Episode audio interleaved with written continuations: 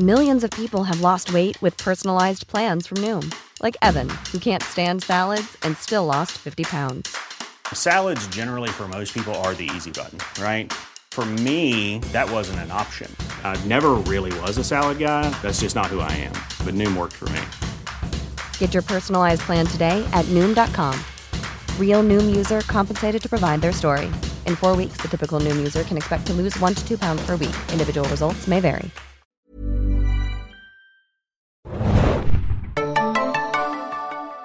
Einen wunderschönen guten Tag und herzlich willkommen zum neuen Serienjunkies Podcast. Ja, hier sind die Diskussionen im Off schon sehr, sehr lange. Jetzt schalten wir langsam mal das Mikro ein. Aber es gibt äh, einiges zu besprechen in der aktuellen Folge. Ich freue mich erstmal, dass Philipp hier ist. Hi, wir hätten eigentlich schon eine Stunde Uncut-Podcast aufnehmen können.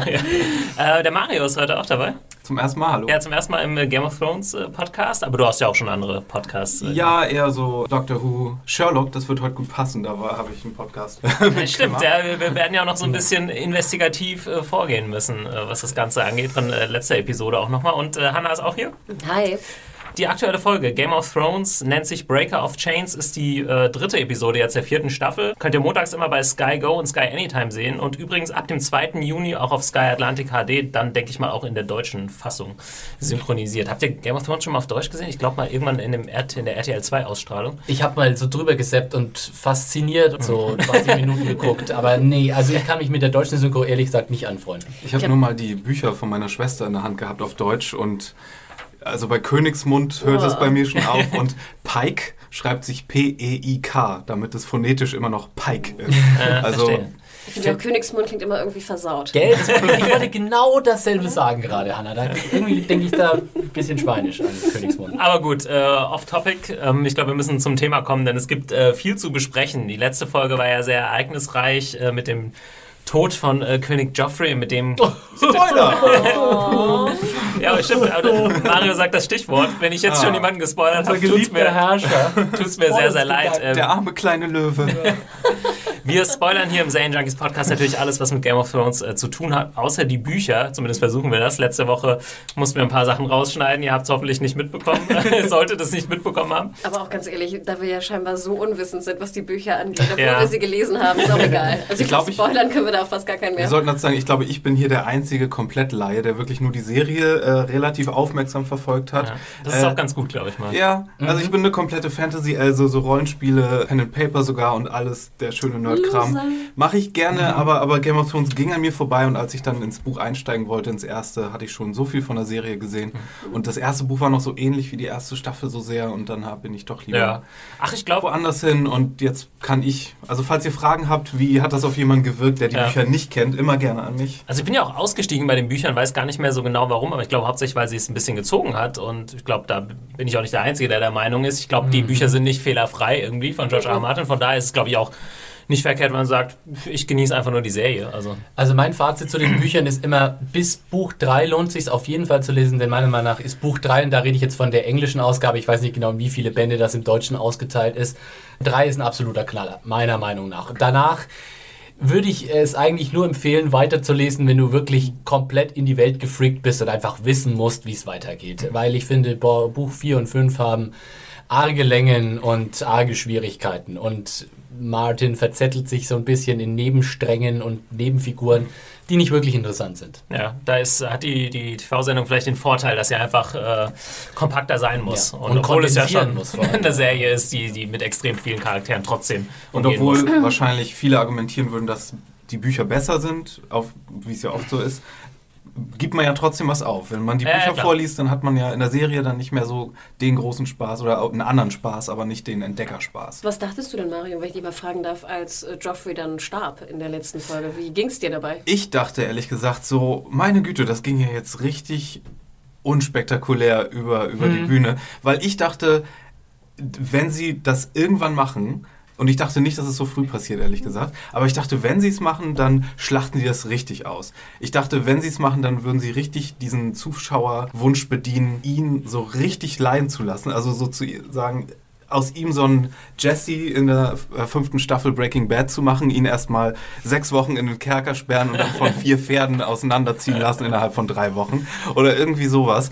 Aber hat ja auch so ein bisschen Kontroverse verursacht. Also wie die Leute dann vielleicht nicht so befriedigt waren, was diesen Kontersadismus anging, den man ihm dann gewünscht hat. Ja. Ja. Ich, das ist interessant, weil das ist ja natürlich genau auch dieses George R. R. Martinsche Prinzip, ne? immer auch so Erwartungen aufzubauen und sie dann komplett kaputt zu treten. Klar wollten wir alle Joffrey am liebsten, dass ihm jedes Sackhaar einzeln ausgerissen wird und wir wollten ihn richtig, richtig leiden sehen. Insofern ist er ja äh, gemessen an unserer Erwartungshaltung relativ glimpflich davon gekommen. Wobei ich sagen muss, ich finde, sie haben sich schon Mühe gegeben, die Vergiftung und seinen ja. Tod richtig krass darzustellen. Also er ist ja wirklich, da ist ihm ja sämtliche äh, Blut aus dem Gesicht geschossen. Ich habe aber in der Zwischenzeit ein Interview mit George R. R. Martin gelesen. Der Interviewer hatte die Folge schon gesehen. George R. R. Martin hatte die Folge noch nicht gesehen, aber sprach mit ihm über die Purple Wedding, wie die Fans das ja nennen.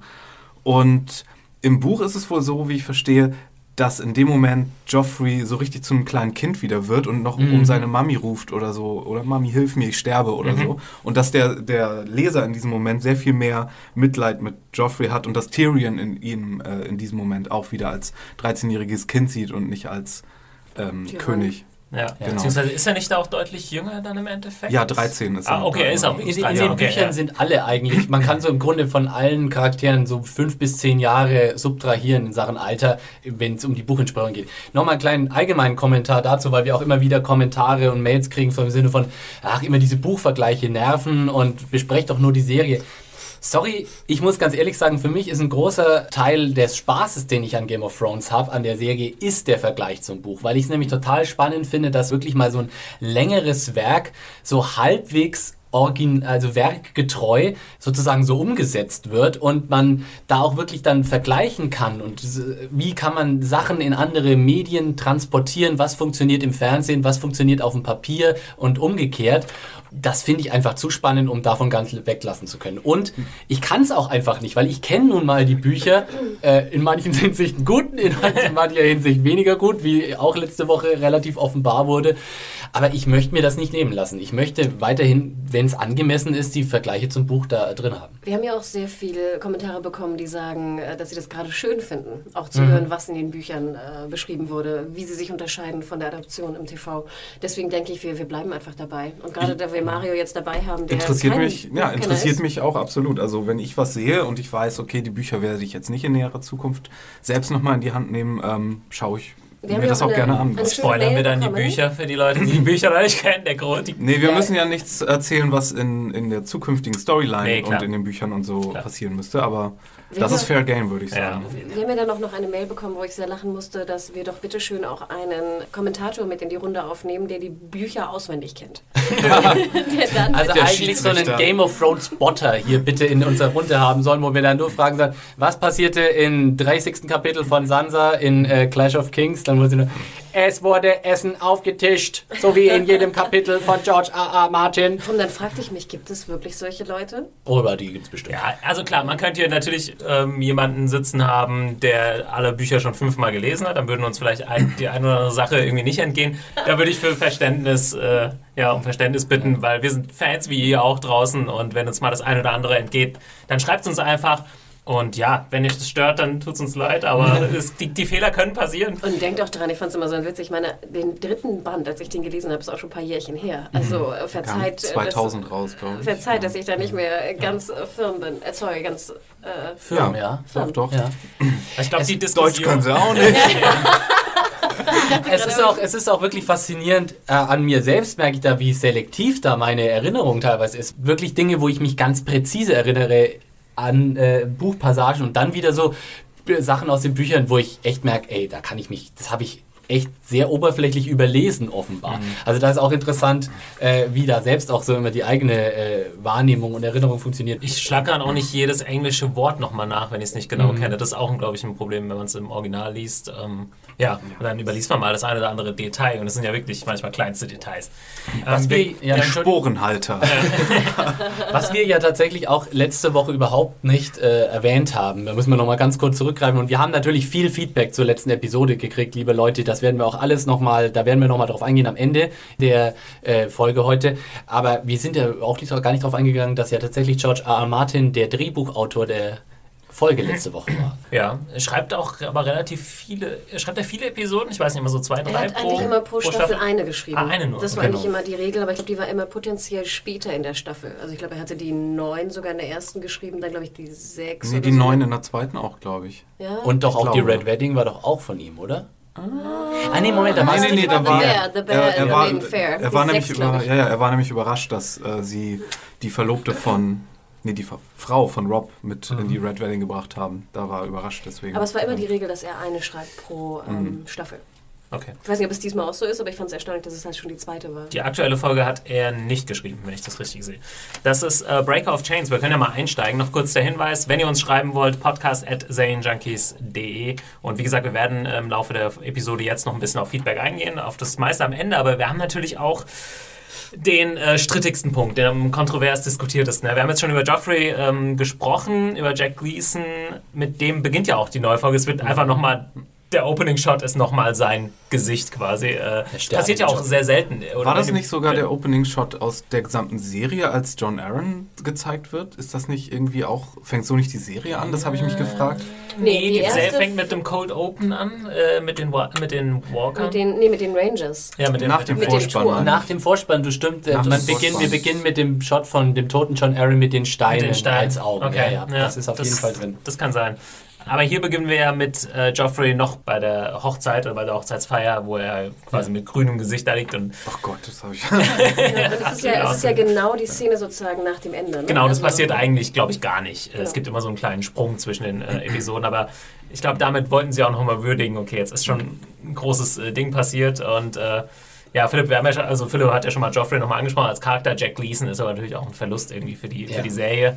Es ist sowieso ein Verlust für die Welt, weil Jack Leeson ja jetzt verkündet hat, er wird nach dem Ende von Joffrey seine Schauspielkarriere an den Nagel hängen. Der Mann hat offensichtlich andere berufliche Pläne, ist irgendwie ein Akademiker. Genau, ja, man darf nicht vergessen, dass das ja ein super schlaues Kerlchen ist und irgendwie an so einer Ja. Elite-Uni irgendwo Mhm. in, in, ich weiß nicht, bei Dublin. Irland ja, studiert. Äh, und ist auch ganz süß. Bei YouTube könnt ihr auch so Videos äh, anschauen, wie er in der Vorlesung Fragen beantwortet. Also äh, ein cleveres Kerlchen, was er dann halt weiter betreiben wird. Und anscheinend auch ein sehr sympathischer Typ im Gegensatz zu der, der Figur. Aber ja, das ist, ist sozusagen das Ende von äh, Joffrey und Jack Leeson. Und ich muss sagen, ich finde Joffrey, er war einfach als Feindfigur so wunderbar für diese Serie. Deswegen, was glaubt ihr, wie groß ist der Verlust von Joffrey für Game of Thrones?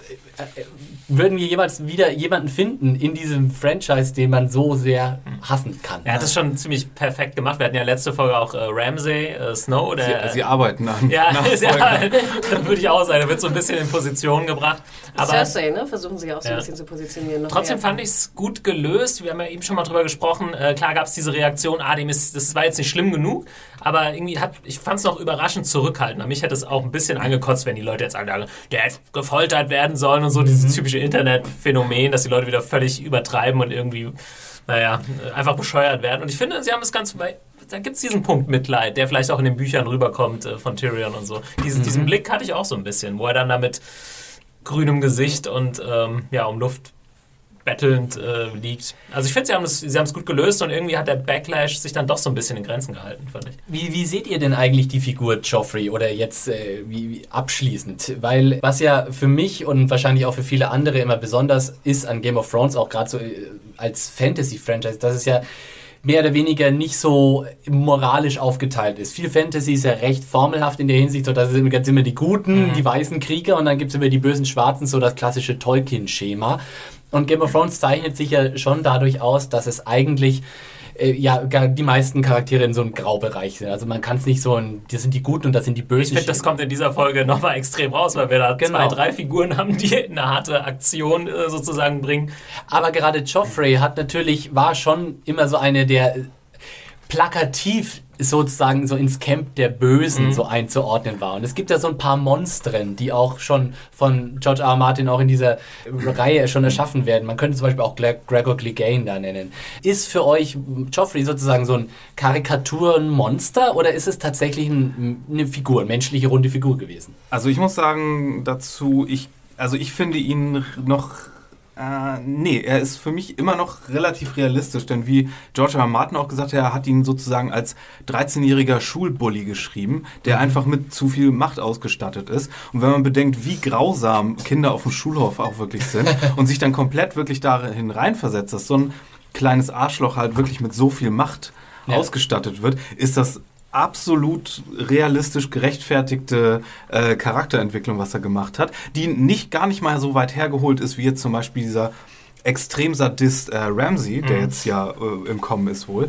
Da, da finde ich, also das noch wirklich komplett Common Ja. Charakterentwicklung, Ich weiß nicht, man müsste sich könnte. vielleicht nochmal die ersten Folgen oder Staffeln ein bisschen mehr angucken. Ähm, man denkt da natürlich auch immer gleich an diejenigen, die diesen Jungen erzogen haben. Das ist dann größtenteils Cersei gewesen. Und ich glaube, es gab schon so auch so ein paar Szenen, ne, dass sie immer gesagt hat, du darfst alles, Ja. du bist der König. Das ist natürlich nicht super groß in der Serie, der wird jetzt nicht über Jahre da aufgezogen, aber ich glaube, das spielt so im Hintergrund mit rein. Deswegen würde ich halt ihm als Figur auch nie die komplette Schuld an seinem, an seinem Wesen zu geben. Also Ist sozusagen Joffrey ein, ein, ein, eine Kreatur von Cersei? Oder also ein, ist Produkt seiner, schon, ja. ein Produkt seiner Erziehung, muss man fast sagen, oder? Man sieht so ein bisschen, wie wenn Erziehung irgendwie falsch funktioniert, ne? Ja. Ähm, was dann passieren kann. Und bei Ramsey zum Beispiel wissen wir ja gar nicht, wie er aufgewachsen ist, oder?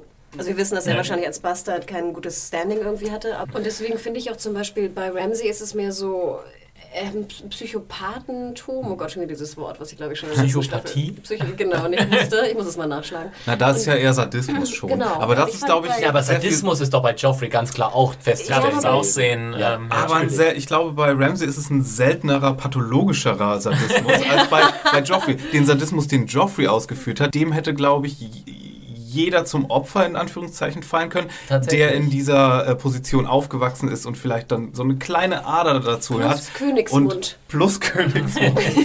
Du meinst, Äh, Ah, das finde ich Das interessant. auch Das finde ich ja, interessant, das, weil das wollte ich nämlich sagen, dass, dass, dass ich ihn noch irgendwie mehr verstehen kann und Mhm. fast mehr glauben kann, wie du schon sagtest, dass es mir eher passieren hätte können als eine Art Ramsey. Ramsey ist sehr viel intelligenter als Joffrey und deswegen sind seine Fantasien in der Hinsicht auch komplexer, äh, sowohl in der Ausführung als auch in der Mache.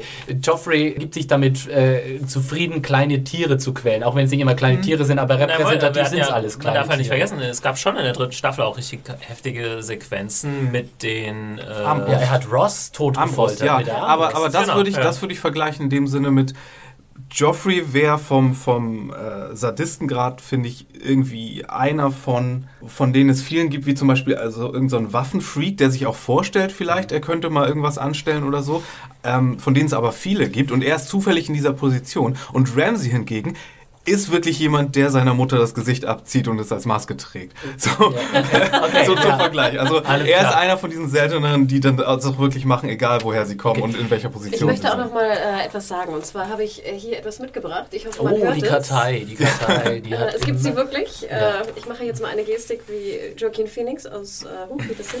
Ja, aus Her, genau. ich schon Videospielgeste. Das ist jetzt großartiges Podcasting, das kann man jetzt alles genau sehen.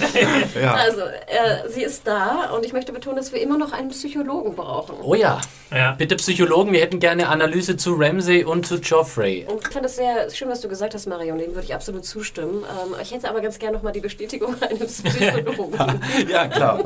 Ich finde auch noch was, was, was man zu Joffrey auch noch feststellen muss, ist so die reale Komponente, die das für mich auch immer so hat, ne? dass einfach auch Joffrey politisch natürlich auch etwas repräsentiert. Und das ist so dieser, dieser aus, komplett aus dem Ruder gelaufene Despotismus. Und es wird ja auch gern so getan, im Moment mal, das ist eine Fantasy-Welt und alles Mögliche, ne? Aber es gibt reale Joffreys in unserer Welt. Es gibt, wir haben, wir leben in einer Welt, in der es einen Kim Jong-un gibt, der im Grunde der klassische Joffrey ist. Ja? Wir haben einen Bashar al-Assad, der auch im Grunde der klassische Joffrey ist. Das sind alles in Machtblasen aufgewachsene Söhne von, von Herr, von, von, ja, bei Kim Jong-un nicht ganz, er ist der Enkel von, von Eroberern, die sich sozusagen jetzt äh, verwirrte Gewaltdiktatoren sich profiliert haben und, und etabliert haben. Und es gibt solche Leute in der Realität wie Joffrey und das sollte man sich bewusst sein. Und zwar nicht irgendwo in irgendeiner Fantasy-Welt, sondern in unserer Welt. Es gibt Regime, die derartige Wahnsinnsherrschaften ausüben. Ich finde, wir sollten mal so ein, sorry, so ein Bild erstellen, wo man Kim Jong-un sieht mit der, mit der Armbrust. Das Ja. gibt's, das gibt's bestimmt. Kannst du dir nicht komplett vorstellen, dass sowas passiert im Palast von Ja, Kim. Jong-un? Es gibt auch sowas diesen, äh, diesen Film über den Sohn von äh, Saddam Hussein. Äh, da geht es Ja. in eine ähnliche Richtung. Ja, so ein oder- abgedrehter Typ. Äh, Aber Ah, die Figuren basieren ja auch zum Teil auf Figuren, die es schon, also historischen Figuren, die es schon gab. Und Ja. dass äh, sich solche Sachen geschichtlich dann gerne mal wiederholen und wir das dann jetzt woanders wiedersehen, ist ja vielleicht gar nicht so selten. Nee, absolut Aber, nicht. Aber ich genau. finde, das kann man ab und zu auch mal feststellen, dass solche Sachen auch durchaus ihre reale Weltentsprechung haben. Aber was an, an Joffrey, um was ich noch mal loswerden möchte, ganz zum Schluss wirklich, damit wir von ihm vielleicht endlich mal mit der Folge äh, vielleicht mal anfangen. ist, dass man vielleicht noch mal sagen muss, wie selten es ist, dass so ein Kinderstar, sage ich jetzt mal, erstens nicht nervig ist, zweitens so eine, so eine erinnerungswürdige Rolle in der Fernsehgeschichte hinterlässt und sich dann auch noch ver verpieselt und jetzt nie wieder da ist. Also muss, muss man schon mal sagen, echt so Kudos. Nee, also, ich finde, ich finde wirklich, Joffrey gehört in die absolute Ruhmeshalle der Best All-Time TV-Villains, oder? Ich weiß nicht, mit wem er ist er da oben, mit dem Smoker aus Akte X, mit, ich weiß nicht, gib mir noch mehr äh, Futter. Der, der Typ recht mit jung. der Seife in der Socke aus Twin Peaks, wie hieß der? Uh. Leo. Le Oh, ja, stimmt. Boah, ja so Und natürlich hier Breaking Bad. Äh, Gus Fring. Los, Gus Fring. Stimmt. Ja. Das war's zum Opening-Shot der Schlaf gut, kleiner Prinz. aktuellen Folge. Ähm, und jetzt kommen wir gleich, äh, wie gesagt, zum kontrovers diskutierten Thema. Also wir steigen wieder in die Folge ein. Ähm, Cersei gibt ja Tyrion sofort die Schuld und sagt, hier, nimm den fest. Äh, was passiert ist, halt Dontos äh, flüchtet mit Sansa, das hatten wir auch noch in der letzten Folge gesehen und da steigen wir jetzt quasi wieder, wieder ein. Dontos äh, bringt sie dann zu einem Schiff und äh, darauf ist dann äh, Peter Baelish. Und jetzt haben wir schon vor dem äh, Podcast sehr hitzig darüber diskutiert. Erstmal müssen wir, glaube ich, einen Fehler eingestehen, den wir letzte Woche gemacht haben, wo wir gesagt haben, dass es im Buch auch nicht klar sei oder noch sehr unklar sei in den Büchern, ähm, wer diesen Mord an Joffrey begangen hat. Da wurden wir vielfach äh, korrigiert. Also interessant war auch, dass wir unterschiedliche Mails bekommen haben. Das Gros der Mails hat schon gesagt, dass wir uns da eindeutig getäuscht haben und hat, äh, wir haben sogar äh, Textausschnitte bekommen. Ich möchte da einmal Christine aus Köln erwähnen, die uns wirklich äh, Buchsequenzen abgetippelt hat, schätze ich mal, oder kopiert hat zumindest. Ähm, vielen Dank dafür. Ähm, wir haben aber auch andere Mails bekommen, die auch sich aufs Buch bezogen hatten und da irgendwie eine andere ähm, Erklärung hatten. Also so hundertprozentig würde ich sagen, ist es schon verwirrend im Buch. Oder zumindest, dass die Andeutungen auch äh, zweideutig sind. Es stimmt, wir haben da, also das habe ich ja vorhin schon gesagt, es ist interessant, wie selektiv da meine Erinnerung ist, weil es, ich Ja, war, du hatte denkst an wirklich... jeden scheiß Geschichtskram, aber nicht daran, wer hat ihn umgebracht. Richtig, ja. Nee, aber das hat vielleicht auch wirklich viel damit zu tun, dass irgendwie in den Büchern auch einfach mal echt viel Zeit zwischendrin vergeht, bis man dann die Auflösung, Ja. ab dem Punkt interessiert es sich dann gar nicht Ja. mehr irgendwie. Was Ich in würd- diesem Fall ja, ja. nicht der Fall war, war scheinbar irgendwie acht Seiten später dieses Gespräch. Aber ich meine trotzdem, dass es irgendwie, viele Umstände sind halt auch anders in den Büchern. In den Büchern gibt es zum Beispiel doppelt so viele Tyrells, wie es hier in der Serie gibt. Und die ah, spielen da auch alle immer noch so eine kleine Rolle. Und, ich würde gerne erstmal Mario als Nicht-Buchkenner fragen, wie er zumindest jetzt diese Szene mit Peter Baelish aufgenommen hat und kann man daran schon festmachen, was passiert ist deiner Nee, Meinung nach? weil ich habe ehrlich gesagt nach der zweiten Folge, nach dem Tod von Joffrey, waren meine persönlichen Hauptverdächtigen, und ich weiß wirklich nichts aus den Büchern, ähm, waren meine Hauptverdächtigen sofort ähm, die Tyrells, speziell äh, Oma Tyrell, weil ähm, mir sofort diese Szene in den Kopf gekommen ist, wo sie Sansa fragt, hey, der, dieser Joffrey, wie, wie ist, was, was ist das eigentlich für ein Typ? und ähm, ja, das äh, kam, mir, kam mir sofort in den Kopf. Und auch, weil ich mich sofort gefragt habe, okay, ist nicht jetzt sofort Marjorie praktisch Königin, dass es na- natürlich nicht so sauber ist mit den Lannisters und die sich da jetzt nicht so schnell vertreiben lassen, dachte ich mir schon. Aber ich dachte, okay, sobald sie geheiratet haben, haben die zumindest einen Anspruch auf den Thron. Aber dann kam ja jetzt diese Szene, gleich, über die wir gleich sprechen, wo es hieß, okay, sie hätten, er hätte dir noch einen Sohn machen müssen. Ja. Von daher, ah, keine Ahnung, ob, aber, aber Oma Tyrell, I, I, looking at you. ähm, ja, aber dann natürlich, dass äh, da Peter Baelish ähm, mit einem Schiff da irgendwie ready ist und ähm, alles. und ja auch offensichtlich weiß, was passiert ist. Der weiß offensichtlich, was passiert ist. ja, Der aber hat, das kann äh, ja auch, das Don- kann ja auch von seinen kleinen Vögelchen äh, Ja, aber erfahren haben. Aber es ist schon, Ich weiß es nicht. Was sollte diese Aktion dann mit, warum beauftragt er Dontos, Sansa diese Kette zu geben? Die wird jetzt irgendwie zerstört und ins Wasser geschmissen. Also ich habe es halt so interpretiert, ähm, also für mich ist jetzt Peter Baelish offensichtlich in diesen Komplott äh, äh, Involviert. involviert. Ja, und ich bin auch nicht so weit gewesen bei dem Aber der war ja auch in der ersten Staffel an diesem ganzen, wir verraten jetzt den Ned Stark involviert, ohne dass er da jetzt der große Aber da war er wenigstens ist. vor Ort. Er war, ja, okay. Da war er mittendrin im Budget. Und da hätte man es vorher auch ähm, Mhm. vorhersagen können, weil das war ja wirklich ein bisschen dumm von Gut, mir. und ähm, was kriegt man noch? Also ich finde halt, äh, in der Szene ist er erstmal mega creepy. Ja. Also als Sansa dann so rot kommt, hochkommt, Ja. dann so, oh, Lord Baelish, und Peter. oh. Und der ist aber irgendwie nochmal mehr over the top, also der kam so ein bisschen psychopathisch. Vor allem, weil man auch daran denken muss, dass oh Gott, so sein Objekt der Begierde, Mutter Stark, die ist jetzt tot, findet, äh, ist, hat er jetzt die Hots für Sansa? Ja, so, sie natürlich. weg ist? Das Natürlich. hatte, wurde schon ein bisschen auch angedeutet in das- Staffel 3. genau. Ähm, allem, ich finde es auch immer so unheimlich, wie dicht er rankommt. Also ich mag sowieso Leute Ja. nicht, die immer so dicht mit mir sprechen Ja. wollen. Und ich, find, ich wollte immer so als Sansa so zurückschreiten. Komm nicht so dicht. Ich bin ehrlich gesagt ein bisschen gespalten über das Spiel von Aiden Gillen, weil oft ist es mir auch fast zu comichaft. Mir ist das weil er, zum ersten Mal er, er, er spricht auch immer so äh, komplett überzogen und ich habe das Gefühl auch, das macht er viel krasser als in den ersten Ja. zwei Staffeln. Gerade in Staffel 1 spricht er viel konversationeller. Man hat irgendwie jetzt das Gefühl, er er macht ein Statement mit allem, was er sagt. Und, Da war aber, glaube ich, am krassesten die Szene, wo er Rose droht. Ich glaube, da hat und er er am macht das meisten so. aufgetragen. er- Ich fühle so eine künstliche äh, Reibe in seiner Stimme irgendwie. Ja, so. er hat auch so nicht. einen sehr ungewöhnlichen Mund. Ne? Er hat immer so einen leichten, die Oberlippe ist immer so ein bisschen offen. Ne? Deswegen wirkt es auch immer so We're komisch, wenn all er Sachen here.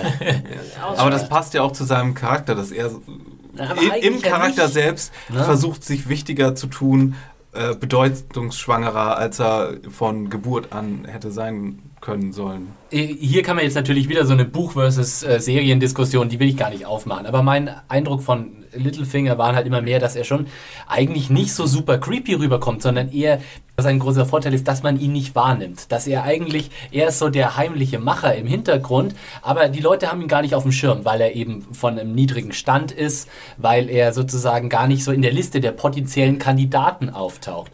Und hier spielt er mir einfach zu viel den Mega-Creep, wo irgendwie jeder denken würde so, hey, Moment mal, was hat der eigentlich? Was wird der eigentlich im Schild? Ich habe ihn eigentlich für, übrigens von Anfang an für böse gehalten und kom Ja. zwar aus einem komplett albernen Grund. Und zwar, weil ich immer, wenn Weil ich er seinen ein Goatee Namen. Nein, sondern, sondern immer, weil ich, wenn ich seinen Namen gehört habe, musste ich an Dr. Evil denken. Wie er seinen kleinen Finger, äh, wenn er Stimmt, spricht, ja. so an die Lippe hält. Und dann dachte ich so, ah, du bist so böse.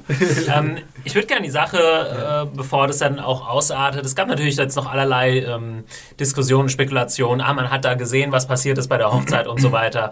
Ähm, ich glaube, ich würde es einfach, nicht. ja, ich glaube, ich würde es einfach schieben und vielleicht erfahren wir es in den nächsten Folgen und ich würde einfach jetzt festhalten, okay, Peter Baelish ist involviert, wie genau das ablief, werden wir noch sehen, aber jetzt dazu sehr rumzuspekulieren, ähm, Wer Interesse hat, guckt sich die, die zweite Folge nochmal an und äh, schaut genau auf diverse Sachen. Aber ich glaube, da wurden viele Fährten auch gelegt und da wird auch viel gespielt. Ich bin mir sicher, Eindeutig dass- ist es nicht, auch wenn viele Leute das vielleicht gern so sehen wollen, die es aus den Büchern kennen. Aber ja. Wenn ihr, Ich glaube, ihr könnt auch auf serienjunkies.de gehen und unter der Mail von, unter, äh, unter der Review von Thomas mal schauen. Was Oder ist im Forum. Äh, ja. Also da wird auch viel oh, spekuliert. wird so auf jeden dankbar sein. Nicht wahr? Aber sag mal, am Ende der Szene, habe ich das richtig verstanden, dass ähm, Peter dann sagt, ähm, You're going to be safe with me, we're sailing home? Das ist ja sowieso die Frage. Also Peter Baelish war ja eigentlich auf dem Weg zu Erie. Er soll hier die Tante von Sansa heiraten. Ist jetzt nicht so ganz klar, ob er das schon gemacht hat Ja, oder nicht. Die, die Frage ist, Äh, wo war er eigentlich ja. jetzt die ganze Zeit? Sollte Äh, er nicht Harrenhal bekommen? Oder ist ja, er ist, doch, doch, er, Ja. er ist der Lord von Harrenhal. Hat er Offiziell. schon, oder? Ich Ja. wollte gerade sagen, er hat Ja. es ja schon, oder? Er sollte, Sollte aber die Dame von der Erie Ja. äh, heiraten. Wahrscheinlich hockt er da im Nebel, ne? Ja, bisschen Und gewartet. wartet. Ähm, dann muss man noch erwähnen, dass äh, Sir Dontos äh, sein Ende findet. Ja. Äh, No. Relativ Offen. offensichtlich, also dass das passieren wird. You are so that dude. Äh, Aber was denkst, du- was denkst du denn, wo, wo Home jetzt, also wo werden die hinsegeln, Mario? Was glaubst du? Na, Harrenhal ist ja irgendwie mitten im Land, oder? Oder kommt man da irgendwie bei, bei äh, durch irgendwelche Flüsse? Vor allem ist das eigentlich noch In, in Ruinen liegendes Kriegsgebiet. Ja, eben. Ja. Nee, ich habe keine Ahnung. Oder meinte er Richtung. Ich habe keine Ahnung, was ich da gedacht habe an der Stelle. Nee, Aber das ist kein- ja nicht ihr Plan. Home. Ich meine, nach Winterfell werden sie nicht, nicht mit dem Ah, Boot fahren. Winter, bei Winterfell muss ich auch immer daran denken, wenn ich den Vorspann jetzt sehe, was seit zwei Staffeln irgendwie da am Rauchen ist. Mhm. Das ist mittlerweile das Äquivalent zum brennenden Reifenhaufen in, in Simpsons.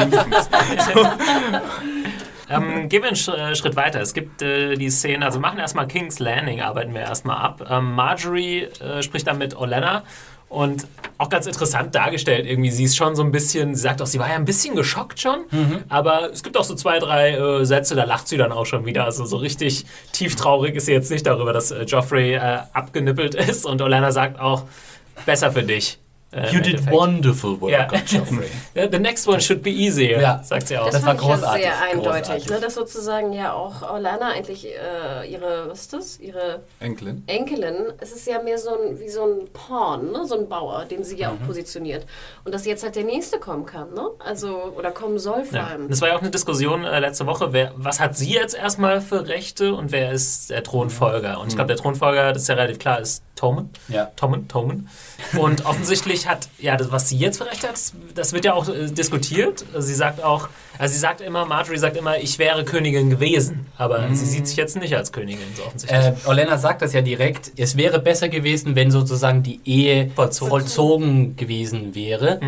Hat dieser Satz jetzt gestimmt? Egal. ähm, dann wäre es richtig, dann wäre es offiziell und obwohl ich nicht- gar nicht weiß, ob dann Marjorie finde. herrschen würde. Das wäre wär dann auch nicht der Das Fall. wäre dann wie Ja. Cersei äh, nach dem Tod von. Im Grunde ja. Im Grunde wäre sie dann, wäre sie dann auch Queen Queen, Regent. Regent.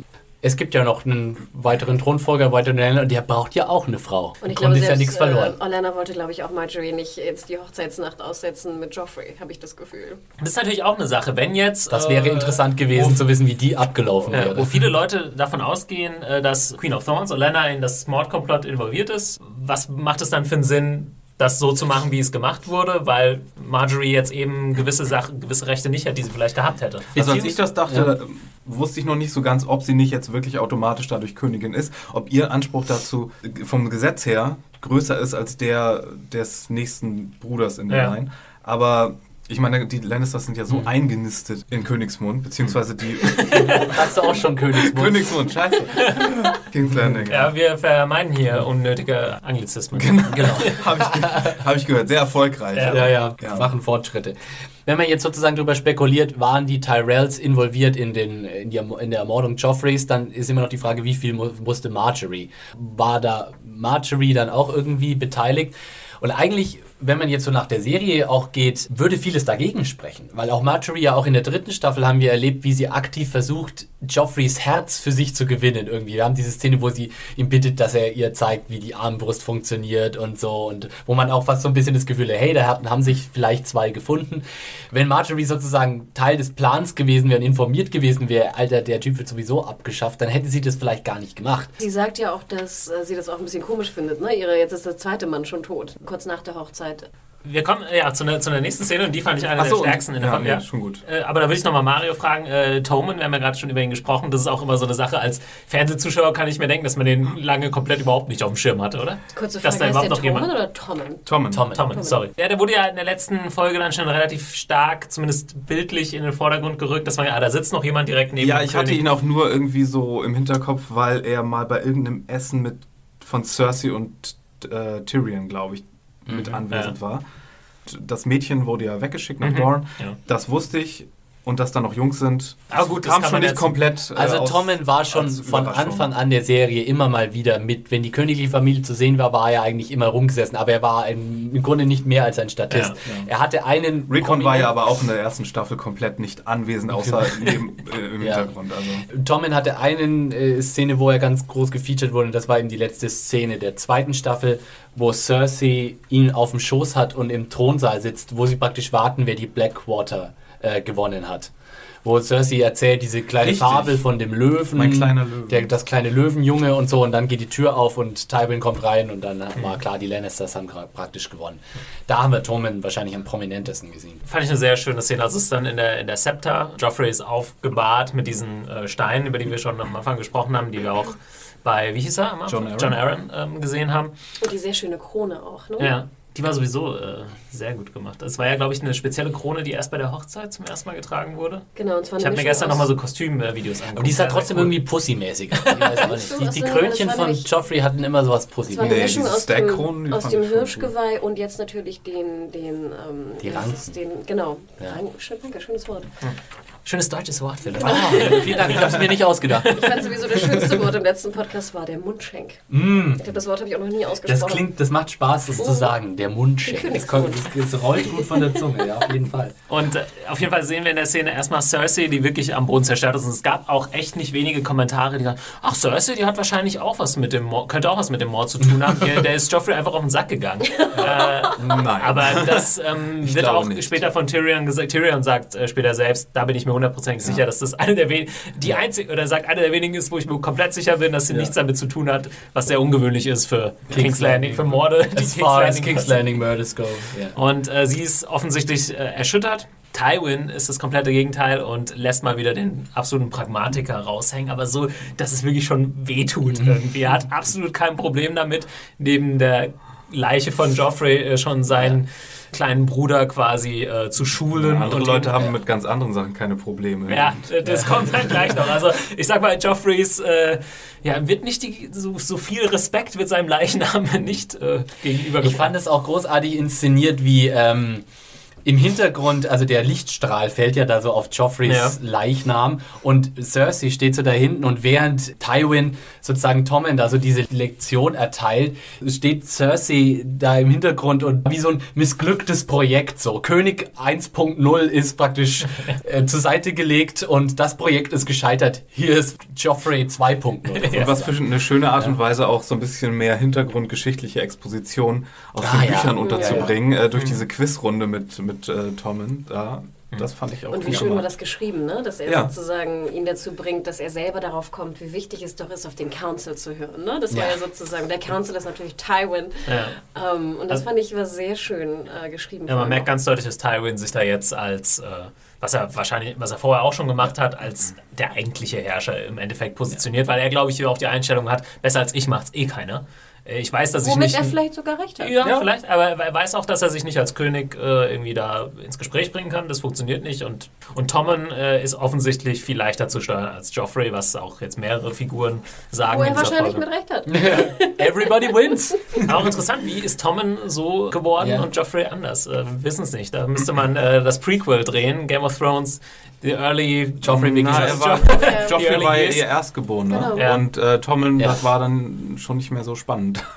da nur kurz darauf kam ja das Mädchen, das dann ja auch nochmal anders Ist nicht eigentlich wie bekommen äh, hat. jetzt hier bei Prince Harry und so, ist nicht eigentlich der zweite der, der böse Sohn? Weil der, der, der, der, Harry ist der böse Sohn. naja, er ist der Party. Ich würde sagen, dass er Der der coole Sohn ist. Wer von euch ist denn der Erstgeborene? Äh, ich bin der Erstgeborene, ja. Ich bin kein gutes Beispiel für den. Für den klassischen. Ich bin in der Mitte. Außer in Sachen Gewaltherrschaft. Da bin ich Auch gut. noch schlimmer. Okay. Und Ah, hab nee, aber das- einziger Sohn. Habe ich, das, äh, hab ich das richtig in Erinnerung, dass dann die Szene so zu, oder erstmal zu Ende geht, dass Tywin und Tommen dann rausgehen und in der gerade dann geht es irgendwie um Nachwuchs und so weiter und wie man das denn eigentlich macht, weißt du da eigentlich schon Bescheid und dann gehen sie so raus. And a, and a king needs a wife. Ja. Das Und dann, ja. das ist so der. Hatte eh schon mal jemand die Details äh, erklärt. Das ist eigentlich ganz einfach. das fand ich, Gott, die also, Tywin-Lektion wurde ja auch gemacht. Na, aber es ist auch super, so Tywin hat halt auch wirklich so, okay, ab hier übernehme ich. Ja. Cersei, du flänzt um den Psycho, den du da äh, ver verbockt hast. Ich habe jetzt das er lässt da keine Zeit verstreichen. Erstmal so und so regiert man, man hört auf die Hand und so Und so macht wird man. Kinder.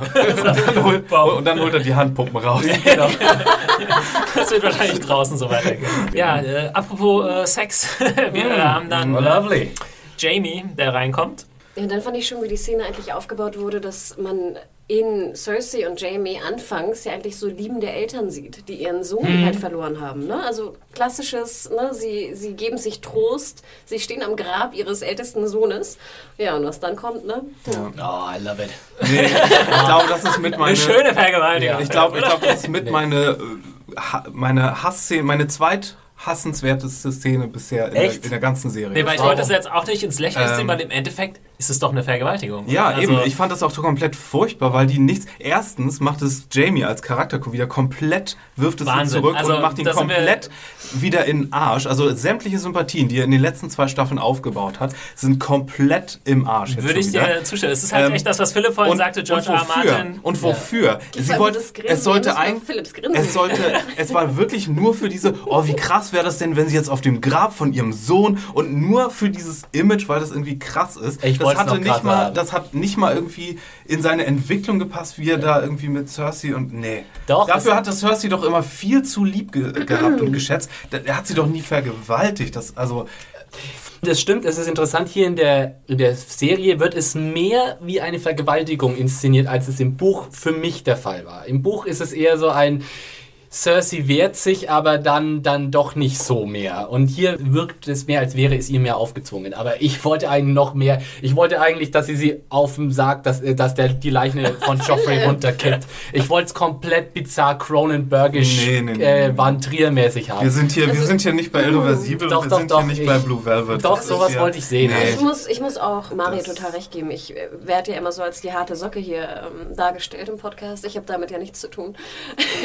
ich fand auch, dass die Szene, also ich konnte sie fast kaum ertragen. Ja, also es ist doch eine Form von Gewalt irgendwie, die, die finde ich, äh, die, die hat, hat nicht so einen so einen Output, wie wenn man jetzt sich aus Spaß irgendeine Kampfszene an, ansieht oder so. Das ist eine andere Form von Gewalt, die ich dann auch irgendwie so ein bisschen bedachter bitte, wenn sie dann irgendwo vorkommt. Aber die Frage haben ist ja vor allem, was, was sagt uns das jetzt über Jamie als Figur? Jamie sagt ja, ah, warum, warum äh, haben mich die Götter dazu gebracht, dass ich so eine ähm, Frau liebe? Es geht ja vorher auch in dem Gespräch darum, dass Cersei will, dass er Tyrion umbringt. So. Und er kann jetzt offensichtlich nicht anders. Obwohl Cersei hat ihn ja abblitzen lassen, auch in den letzten Folgen. Und er hat nicht mehr viel außer diese Liebe zu Cersei. Er knallt jetzt so ein bisschen durch in dem Moment. Jetzt ist die Frage, wie er sich weiter dann entwickelt. Aber ich sehe es auch ein bisschen wie Mario. Ich weiß nicht, wie man ihm jetzt noch so viel Sympathien entgegenbringen Also das kann. Ding ne? ist ja, ich meine, Jamie war ja noch nie gut. Also wenn ihr glaubt, Ja, er war gut, er war Nein, ja nie ich, gut. ich spreche ja jetzt auch nie davon, nicht davon, gut? er ist jetzt Genau. wieder von Gut, komplett Begriff.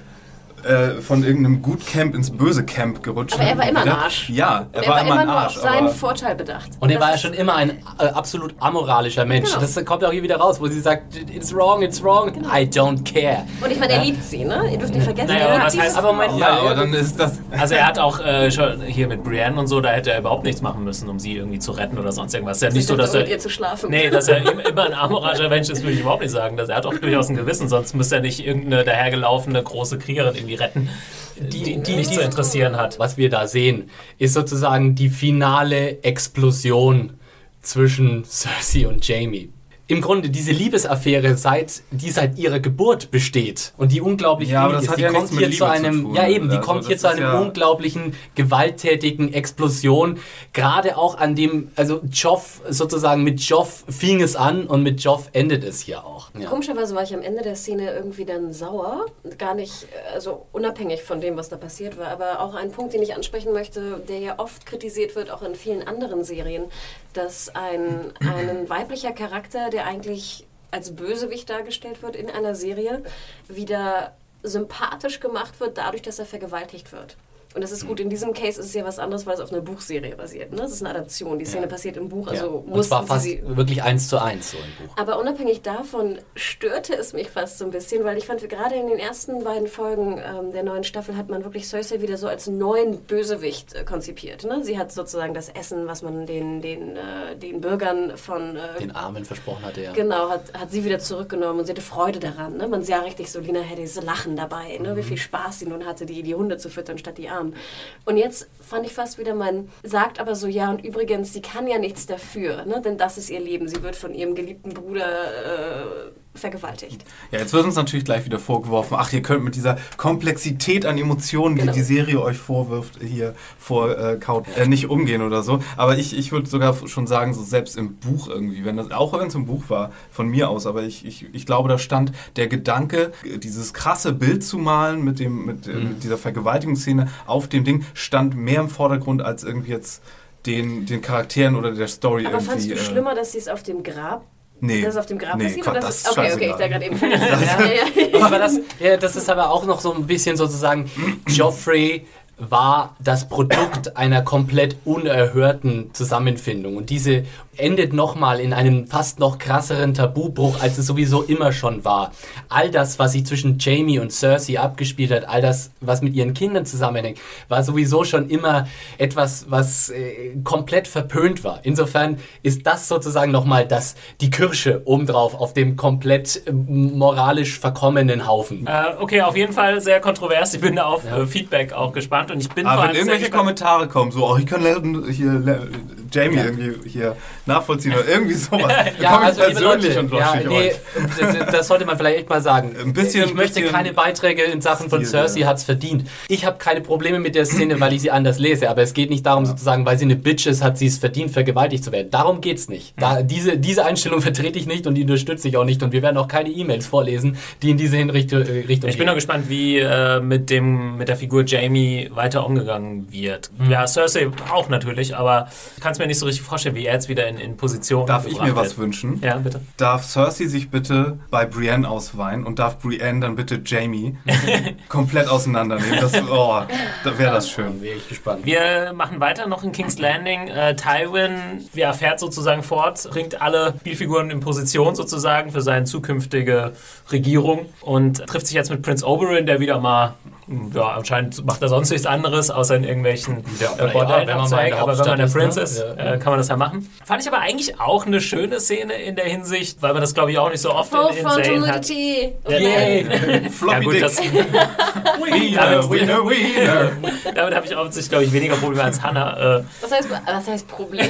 ich, ich, ich bin auf gar keinen Fall Weezer. aussagt. Äh, Ich fand das eine sehr schöne Gleichberechtigung. Auch ne? man hat den, den, den Arsch äh, dieses jungen Herrens. Äh, Den wir auch- schon Ja, noch entweder endlich gibt es mal wieder einen attraktiven jungen. Mann da und. Äh, Ich musste nur ein bisschen lachen, weil ich natürlich gerade was aß äh, dabei und dachte so, habe ich da gerade was vorbeiflappen gesehen? what, what? Spul zurück. Ja, wo ist der Ja, aber wie, wie fandet ihr Oberins, Oberins, ja, also ich fand es irgendwie ganz cool, es hat auch gut zu seiner Figur gepasst und wie er das so angeht, so, hey, in der Liebe ist mir egal, das ist ja eine sehr moderne Ansichtsweise äh, sozusagen und gerade wenn das ja in so einem Mittelalter-Setting ist, natürlich nochmal extremer in Naja, Anführungszeichen, was heißt, was heißt modern? Also, ähm, dass es nur bei uns so ist, dass es jetzt so, solche Sachen entdeckt und äh, akzeptiert werden, das hat ja nichts mit Modernität zu tun. Geschichtlich gab es ja immer wieder Naja, Kulturen, wo das anders gehandhabt wurde, wo Geschlechter anders gesehen wurde, Sexualität. Und dass hier jetzt einer ähm, aus dem Süden des Kontinents kommt und ist das halt so. Ja. Ich glaube, es sollte ja auch vor allem den Unterschied zwischen Oberyn und Tywin darstellen. genau. Wir wissen von Tywin, dass er mit Nutten nicht nur nichts am Hut hat, sondern die halt auch extrem verachtet. Und auch jeder, Stimmt, der sich ja. mit Nutten Das ist ein. Reizthema, ja. Ne, das ist, genau, dass er die auch verachtet, die mit Nutten sich äh.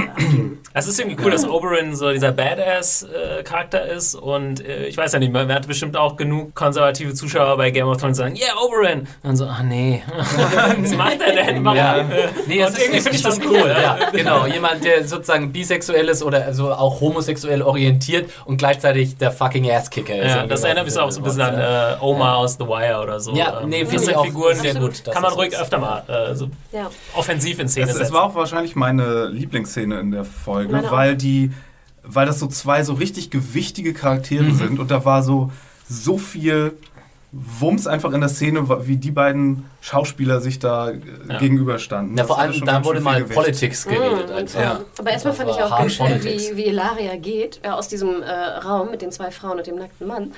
Aber dann fand ich so schön, wie sie sagt, Call my name when you need me, lover. Ja, es ist irgendwie, ne, ich, da bin ich auch sehr gespannt, ob aus dieser Figur noch irgendwie äh, mehr passieren wird, aber momentan ist er eigentlich nur so da, um die coole Begleiterin von my zu sein. Aber Sie Oberyn, sind Bonnie und Clyde, die zwei einfach. eine sehr, sehr geile Figur, super eingeführt einfach. In dieser, ist jetzt erst drei Folgen dabei und äh, ja, wie äh, Mario gesagt hat, sind auch teilweise meine Lieblingsszenen mit ihm. Was ich cool fand an der nächsten Szene, Tywin versucht jetzt erstmal ganz klar, die Martells so auf seine Seite zu bringen mit äh, verschiedenen Sachen. Einmal sagt er, Oberyn kann der Richter sein in dem Prozess gegen Tyrion. Und zweitens kann er sogar im, Small Council sitzen. Also er braucht offensichtlich die, äh, die Unterstützung der Martells. Aber, und das habe ich ihm ja äh, in der ersten Folge, glaube ich, vorgeworfen, habe ich gesagt, na, Tywin fühlt sich jetzt sicher, aber er hat gar keinen Plan, was im Norden und im Osten abgeht. Und das ist der Gegenteil, das Gegenteil ist der Fall. Er weiß ganz genau, was abgeht. Er weiß, dass drei Drachen sind, glaubt es offensichtlich auch, was am Anfang noch so als Hirngespinste irgendwie Legende ausgemacht wurde. so und äh, dass die Wildlings auf die Mauer äh, marschieren, weiß er auch. Hat sonst immer so ein bisschen anders ausgesehen, weil er in der ersten Folge zum Beispiel gesagt hat, ah, der Krieg ist vorbei, der König ist sicher, alles cool. Wir erfahren so auch andere wichtige Punkte. Wir erfahren zum Beispiel auch, äh, was Oberyn eigentlich genau will. Und zwar will er halt, ne, er nennt es noch, er möchte mit dem Mountain sprechen, aber wir wissen ganz genau, also er sucht immer noch die Konfrontation mit dem Mountain und Tywin ja ganz schlau, hey, kann ich dir besorgen. Ja, vor allem Tywin lenkt äh, seinen Hass ja auf den Mountain, weil er sagt ja, schließe ich kategorisch aus, dass ich da was mit zu tun hatte. Kannst du Ja. jetzt glauben oder nicht. Ähm, aber gibt ihm dafür diese Möglichkeit. Also, das ist ganz clever, wie er das macht. Ne? Oh, ich bin so. Äh, ah, ich muss mich zurück, ich darf nichts. Ich darf nichts verraten, das ist so furchtbar. Ähm, was halt äh, das Wunderbare an Oberyn, warum man auch so viel Spaß mit ihm hat, ist, er ist die ideale Konterfigur zu Tywin, weil er wahrscheinlich der Einzige ist, der auf gleichem Höhe mit ihm begegnet. Alle anderen spuren vor Tywin und er ist mit der mit Abstand mächtigste Hi, I'm Daniel, founder of Pretty Litter. Did you know cats tend to hide symptoms of sickness and pain? I learned this the hard way after losing my cat, Gingy. So I created Pretty Litter, a health monitoring litter that helps detect early signs of illness by changing colors, saving you money and potentially your cat's life. Pretty Litter is veterinarian developed, and it's the easiest way to keep tabs on your fur baby's health right at home. Go to prettylitter.com and use code ACAST for 20% off your first order and a free cat toy. Terms and conditions apply. See site for details. Mann in Westeros und Oberyn schert sich da nicht drum, er hält einfach mal dagegen. Interessant ist natürlich auch hier wieder Tywin. Äh, wir haben jetzt schon öfter so ein bisschen den Herrschaftsstil zwischen Tyrells und Lannisters verglichen und auch Tywin versucht nicht sozusagen irgendwie an, an Oberyns guten Willen oder sowas zu appellieren oder irgendwas, sondern ähm, in dem Moment, wo Oberyn sagt, ah, ah, du brauchst mich also, sagt Tywin, nee, Moment, wir brauchen uns gegenseitig. Das ist hier eine Zweckbünsche, ein Zweckbündnis und wir werden alle was davon haben. Insofern, du kannst mich hassen, aber es wird Vorteile für dich haben, mit mir Aber aus diesem Hass macht er auch wieder ein Produkt, was er ihm wieder zurückverkaufen kann, nämlich Ja. äh, in, in Form von, Also, von dem Mountain. Clever weiß, boy, der Tywin. Ja. Tywin weiß genau, welche Knöpfe er drücken muss. Also im Prinzip hat er bis, sich jetzt, bis jetzt noch nie einen Fehltritt irgendwie geleistet in seinen. Ähm, ja, Was ich mir so mehr gewünscht hätte, ist, weil ich wusste, es gibt die Martells, weil ich das Brettspiel auch öfter gespielt habe. ähm, und Nerd. und äh, nie als die Martells, aber ich wusste, die gibt es da als siebtes Haus. Und ich wusste, dass sie kommen. Und ich hätte mir immer so gewünscht, dass sie ein bisschen mehr auch in, in, in, in Sunspear oder Dawn oder wo es ist, äh, das zeigen. Ein bisschen auch von den Martells, von den restlichen, um jetzt zu sehen, wie sich äh, Oberyn eigentlich da einfügt in Wir haben ja noch äh, ein paar genau. Seasons den vor uns. Kontext Ne? seines Königreichs oder seines das wäre zu viel gewesen. Ja, vermutlich, aber ja. Was ich ganz interessant finde, wo ich nochmal nachfragen wollte, das hatte ich, habe ich nicht mehr drauf, vielleicht kann da Philipp mir auch weiterhelfen. Es wird ja nochmal erwähnt, dass sozusagen die Seven Kingdoms, ne, nur mit Dorn eigentlich, ne, natürlich sieben sind. Ähm, und dann heißt es, dass ja unter Egon äh, Dorn Widerstand hat leisten können als einzige äh, Nation gegen Stimmt, die das habe ich auch Drachen. nicht. Ja. Wie haben die das eigentlich geschafft? Das weiß ich nicht so genau. Vielleicht hatten die tolle Wurfspeere oder irgendwie sowas. Aber Dorn war das einzige Königreich, was dann durch Heirat sozusagen wieder in die sieben Königreiche hineingebracht wurde. Äh, diese Allianz äh, endete natürlich in dem Moment, als der Mountain dann äh, Elia äh, brutals umgebracht hat. Aber es ist natürlich auch, und das haben wir überhaupt noch nicht bisher erwähnt, aber eine wichtige Komponente dafür, dass Martell und Lannister sich jetzt so zusammenraufen, ist natürlich auch, dass Marcella hier, die Tochter von Cersei, ähm, weiterhin ja als Pfand oder als Geisel oder wie man es auch immer genau definieren möchte, in. Also sie wurde ja von. Ja. Als Faustpfand, sie wurde ja von Tyrion in Staffel 2 dahin geschickt. Das ging, Also ging das auch auf Tywin zurück im Endeffekt? Nein, Nee, das- auf Tyrion. Auf Tyrion. Auf Tyrion. Deswegen war ja. Cersei auf ihn so Sauer. sauer. Genau. Und ähm, deswegen hatte ja auch diese Drohung so viel Gewicht von Okay. Tyrion wieder. Wenn es um Tywin geht, dann muss ich sehr oft an ähm, Julius Caesar aus und wie er inszeniert wurde in Rom denken. Weil da auch Tywin viele dieser Herrschaftsprinzipien auch anwendet, so auch immer. Äh, er versucht immer erstmal ein Bündnis zu machen. Also er, er pflegt keine Ressentiments oder irgendwie sowas. Er geht auch erst, äh, hab, sehen wir hier wieder, Oberyn, er geht ihm entgegen. Er sagt nicht, Junge, äh, es ist Beef zwischen uns, äh, Waffenstillstand, er sagt, verbünde dich mit mir, werde Teil des Small Council. Ähm, keep your enemies close, äh, keep your friends close, but your enemies closer. Dieses Prinzip hat Tywin zur Perfektion äh, gebracht. Und ich glaube, eine Information gibt er noch, dass halt, wie du schon andeutetest, äh, Thomas, dass der Prozess kommen wird und dass halt äh, drei Juroren äh, Ja. vorhanden sein sind, äh, werden, und zwar Tywin, äh, Mace Tyrell, wo wir auch schon wissen, wie der irgendwie sich entscheiden wird, ne, ganz klar.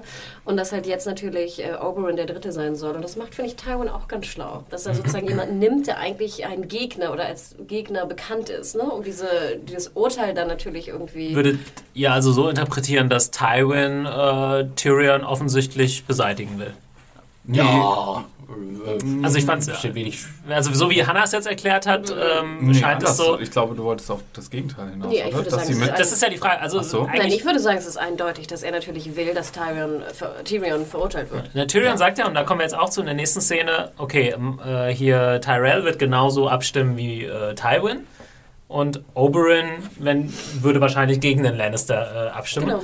Äh, ist jetzt die Frage, vielleicht hat äh, Tywin es natürlich auch so arrangiert, dass er dann im Endeffekt sagt, für meinen Sohn und dann sagt Nicht Ja, das Tyrell ja auch immer und dann sein, ist wenn- alles schick. Wo, Ja. wenn, wenn Jamie nämlich nicht äh, nach, nach ähm, Castle, Castle Rock, äh, geht und er die Hand bleiben will, dann braucht er Tyrion doch eigentlich da als, als Eigentlich ist es Äh, Hand als, äh, äh, Tywin wieder zu pragmatisch, um äh, Ja. Tyrion da ins offene Messer oder Ich meine, man kann es ja auch wieder das Pferd andersrum aufzäumen. Man könnte dann wieder Tywin auch in den Kreis der Verdächtigen an Mord Joffrey, weil auch Tywin profitiert ja enorm Ja. von dem Tod von Joffrey. Er hat einerseits äh, Joffrey weg und hat den viel pflegeleichteren Tommen jetzt äh, da sitzen und andererseits ist es natürlich die perfekte Gelegenheit, sich von Tyrion endlich loszumachen, Tyrion wegzuschaffen und ihn als Mörder verurteilt da wegzubringen, ohne dass dabei die Familienehre für ihn irgendwie geschädigt wird.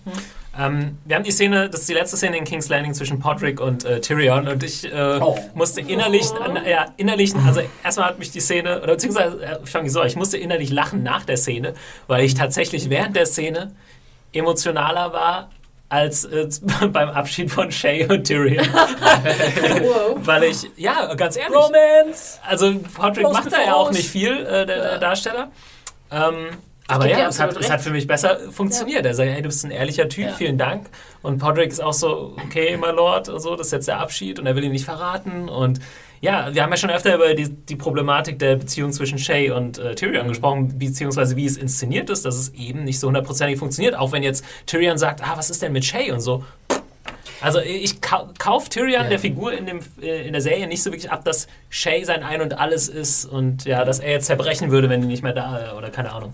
Ich glaube, du hast es eigentlich letzte Woche schon genau richtig gesagt und da wird auch der Unterschied zu Port nochmal deutlich. Ähm, wir haben bei Tyrion und Shay einfach in den letzten äh, zwei Staffeln im Grunde sie nie zusammen glücklich gesehen. Ja, wogegen äh, bei Pot und, und Tyrion, da hatten wir immer wieder so Momente, wo die irgendwie auch gerade noch mit Bronn in dem Trio irgendwie so lustige Momente hatten. Allein, die, allein die Bordellnummer. Darf ich, darf ich da mal sagen, das war, äh, weil ich gerade eben meinte, meine zweitmeist gehasste Szene. Das war wo die, die Szene, wo sie erzählen, dass Podrick das Geld im Bordell zurückbekommen hat. Der Oberstecher. Ist der, mein, mein absolutes Hass. Das ist so disrespektvoll gegenüber dem Berufsstand von Sexarbeitern.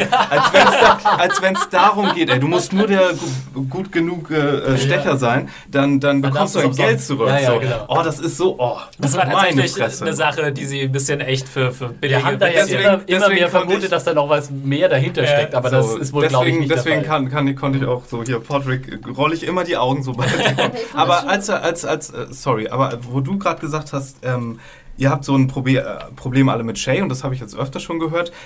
Ich persönlich habe ja ein viel größeres Problem in der gesamten Serie, aber schon von Anfang an mit ähm, Emilia Clark. Heißt sie Ja, so? mit Khaleesi. Mit Khaleesi. Ich, What sie are you saying? Sie ist die einzige, der ich das dieses ganze Fantasy-Gedöns nicht abnehme. Mhm. Für mich ist sie die ganze Zeit so ein LA-Girl, das sich blond gemacht hat und nach ihrem Latte Macchiato jetzt äh, hier zum Set kommt. Und außerdem nach der ersten Staffel hat sie auch überhaupt nichts mehr, äh, hat sie diese ganze Sache verloren, bei der sie auch so ein bisschen verwundbar sein muss. Jetzt ist sie nur noch Khaleesi und spricht ihr Machtwort und spricht die ganze Zeit dabei immer in diesem Ton, als wenn sie im Restaurant ist und äh, verlangt, mit dem Manager sprechen zu wollen. I want to talk to the manager. so, my Ja, soup was cold. Vielen Dank, Marion, für deine Teilnahme im Podcast. Äh, nächste Woche Aber, dann. aber ja, weil, nee, weil ihr, Felix. weil ihr alle auf Shay so weil, weil ihr alle auf Shay so rumhackt Ich, und ich habe ich hab kein Problem mit Shay der Figur. Ich, ich habe nur ein Problem mit der Beziehung zwischen Tyrion und Shay und dass sie für mich nicht als Plotpoint so funktioniert. Und Aber Khaleesi funktioniert für euch? Ja, das ist wir noch später noch drauf, ja, oder? Ich finde es halt nur cool, dass ich dabei bei Podrick Auf jeden Fall besser als Shay. Na gut. Ja, das Fair enough. Fair enough. Und ich fand ja schon süß Sir Podrick. Das fand ich ja schon total niedlich. Oh. There has never lived a more loyal Squire. das war schon sehr the theatralisch, aber trotzdem hat Bei mir hat es es auch funktioniert. Also ich hatte fast so ein kleines Tränchen im Auge. Da kommt auch immer dieses, äh, Peter Dinklage hat ja irgendwie diese außerdem wunderbare Intonation, immer dieses, der, er spricht ja sehr, sehr weich irgendwie. There has never lived a more loyal squire. Äh, vielleicht kurz zusammengefasst, äh, die einzige Hoffnung sozusagen, die Tyrion noch hat, ist, dass er mit Jamie sprechen kann. Alles andere ist schon eher nicht mehr möglich. Abgewiegelt, äh, Podrick soll sich auch aus dem Staub machen, weil er sonst äh, zu sehr in Gefahr ist, laut äh, Tyrion. Ah, die Möglichkeiten der Gags irgendwie. Brother, I need a hand. Der musste sein. Ja. Ähm, habt ihr noch was zu der Szene? Also wie gesagt, für mich hat es funktioniert. Es ist vielleicht jetzt tatsächlich das letzte Mal, dass wir Pod gesehen Oh, haben. das war ein bisschen schade. Das ist äh, natürlich schon bitter. Ja, Mario, oder? Findest du auch schade? ist ehrlich. Okay, wir müssen, wir drücken mal wieder ein bisschen auf die Tube in Teil 2 des Podcasts. Äh, wir haben eine längere Sequenz mit Aya und dem Hound. Äh, und zwar treffen sie auf einen Farmer. Ja, so ein Mann, einfach ein Bürger und seine Tochter und äh, kommen dann in seiner Farm äh, unter sozusagen. Sie sind auch halb verhungert, äh, unter anderem deswegen auch ein Grund, warum sie Hilfe gerne annehmen. Es gibt die ganz witzige Szene bei dem Essen, wo sie sich kaum beherrschen können. Ähm, ja, es ist Eye on the Hound, ist wieder diese Geschichte, wo man dieses Land in dem Verfall oder diesem Kriegszustand oder in diesem Nachkriegszustand äh, sehr deutlich beschrieben bekommt. Da gibt es nicht mehr viel.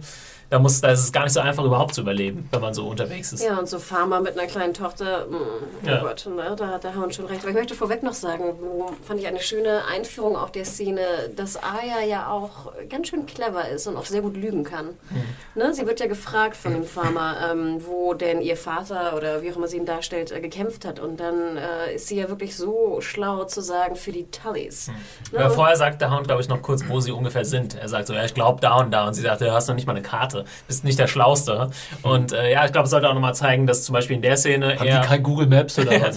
äh, der Hound ohne Eier vielleicht aufgeschmissen gewesen wäre. Ich glaube, das sollte auch eher ihre Cleverness bezüglich, also nicht ihre natürliche Cleverness, sondern ihre royale Cleverness, äh, was ihr beigebracht werde, gebracht wurde. Nämlich im, äh, in der ersten Folge, erste Staffel, sehen, sie ja, sehen wir ja zum Beispiel, wie Bran vom Meister Unterricht bekommt in Ewan? den, in den äh, Sergils und ähm, in den Wappen ja. und Ja. Häusern und äh, was deren Sprüche und Ja. äh, Übrigens sowas. Podrick in der letzten Folge, nee, in der ersten Folge auch äh, sehr bewandert. Ja, er konnte ja alle. Genau, erraten. alle Tyrell, äh, alle Martell. Ja, und wie Podrick, wichtig das ist, Podrick. ne? Denn sie hat natürlich Ja. jetzt ein Haus mit Tullys, was natürlich, ähm, wir wissen, das ist das Haus hier von, von Cat, ne? Von ihrer Mutter. Ja. ähm, was äh, einen sehr guten Ruf hat. Ne? Und wir hören ja auch in der, ich glaube, haben wir es da schon in der Diskussion, ich glaube ja, dass natürlich jetzt die Freys in den Riverlands absolut verachtet werden, ne? weil sie halt das, das Gastrecht gebrochen haben. Und wenn man dann natürlich sagt, man sei ein Krieger auf der Seite der Tullys gewesen, nicht der Lannisters natürlich, auch nicht der Starks, was vielleicht schwierig ist, ähm, macht Arya das natürlich sehr schlau, dass sie dann halt eingeladen werden ne? in, die, in die Scheune und zum Essen. Ich hätte gerne ge- die Reaktion des Farmers gesehen, wenn ähm, Sandor einfach gesagt hätte, Haus Clegane. Ja, er schreit weggelaufen. Ja, dann, äh, Aber ich habe dich unterbrochen, glaube ich, Marius. Nee, ich war fertig. Ja, also. dann äh, gibt es natürlich äh, nach der Essensszene, also es geht dann darum, dass äh, der Hound äh, unter ihn unterstützen soll, diesen Farmer für Geld und so weiter. Und er nimmt das dann auch an, Genau. offensichtlich. und zack, Right. ist er Irgendwie habe ich aber trotzdem nicht damit gerechnet, dass das dann so Oh. passiert ist. Ich war dann echt vielleicht Oh, zu, so gutgläubig. ja, zu gutgläubig.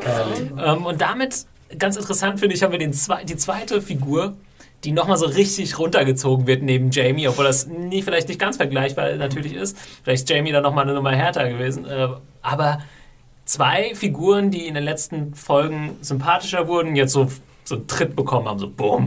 Also Ja, sympathischer das- wurde der Hound nicht. das Er war nur Fand ich schon. Ich finde, es verdeutlicht immer nur, dass wir halt nicht vergessen dürfen, was das für Leute sind Ja. und in was für einer Zeit wir leben. Und Ja. Ich finde, das hat die Serie sehr, sehr gut gemacht. Und ich glaube, der Hound wirkte nur etwas sympathischer, weil Arya eher ihre Szenen hatte, hatte und er so als großer Berg so, hm? so da, daneben stand und sich gewundert hat. Und er aber gar nicht dazu kam, jetzt irgendwie so seine bösen Badass-Sachen zu machen.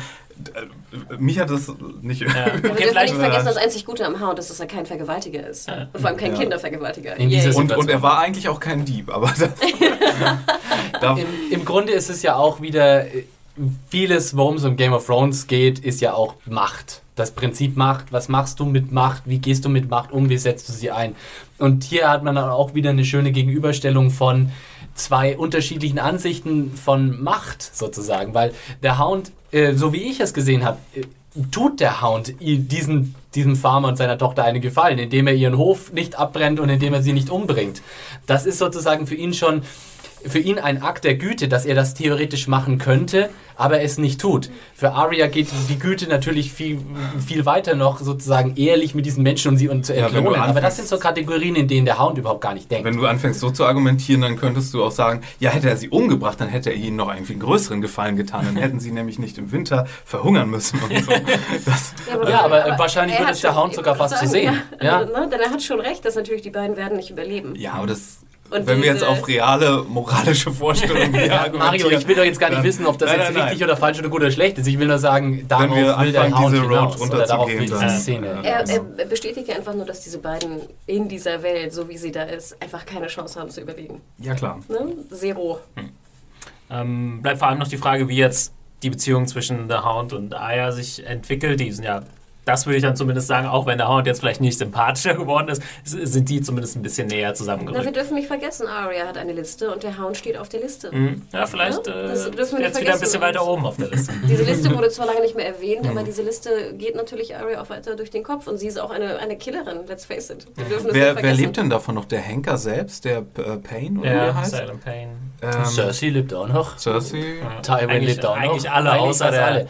der Ja, eine. Joffrey ist jetzt tot. Joffrey ist weg. Das Oliver. stimmt. Oliver ist Ah, das hat sie ja noch gar nicht mitbekommen, ne? Ja, das wird auch noch schön. Okay, gehen wir weiter. Ähm, Castle Black, beziehungsweise im Norden haben wir noch ein paar Szenen. Äh, Ah, Sam ja, und ja. Gilly, das sind doch bestimmt eure absoluten Favorite Characters. Ja, vor allem liebe ich wenn es, wenn, Diskussion durch seid.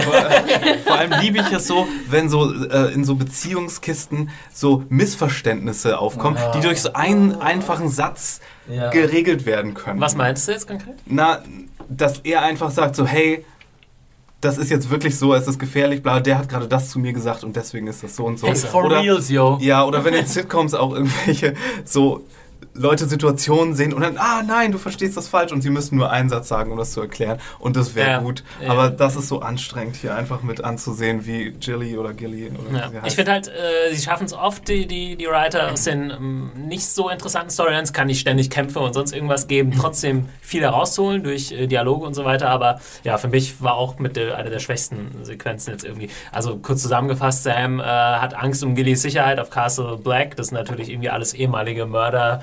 Vergewaltiger, Hat er ja auch recht. irgendwas. Kann man ja Hat er auch. recht. Absoluten Punkt. Guter Punkt, bringt man sie einfach ins nächste Bordell. Ähm, da wird es wahrscheinlich besser laufen. Kurze Klammer. Aber ohne da zu arbeiten. Ja, äh, er, hat, er macht das ja klar, genau. Er will, ich dass sie da. so lachen. Ich meine, Motown heißt ne, der Ort. Und da liefen ja die Frauen alle so barbusig rum. Und ich Ja, die waren alle enorm sexy, also echt.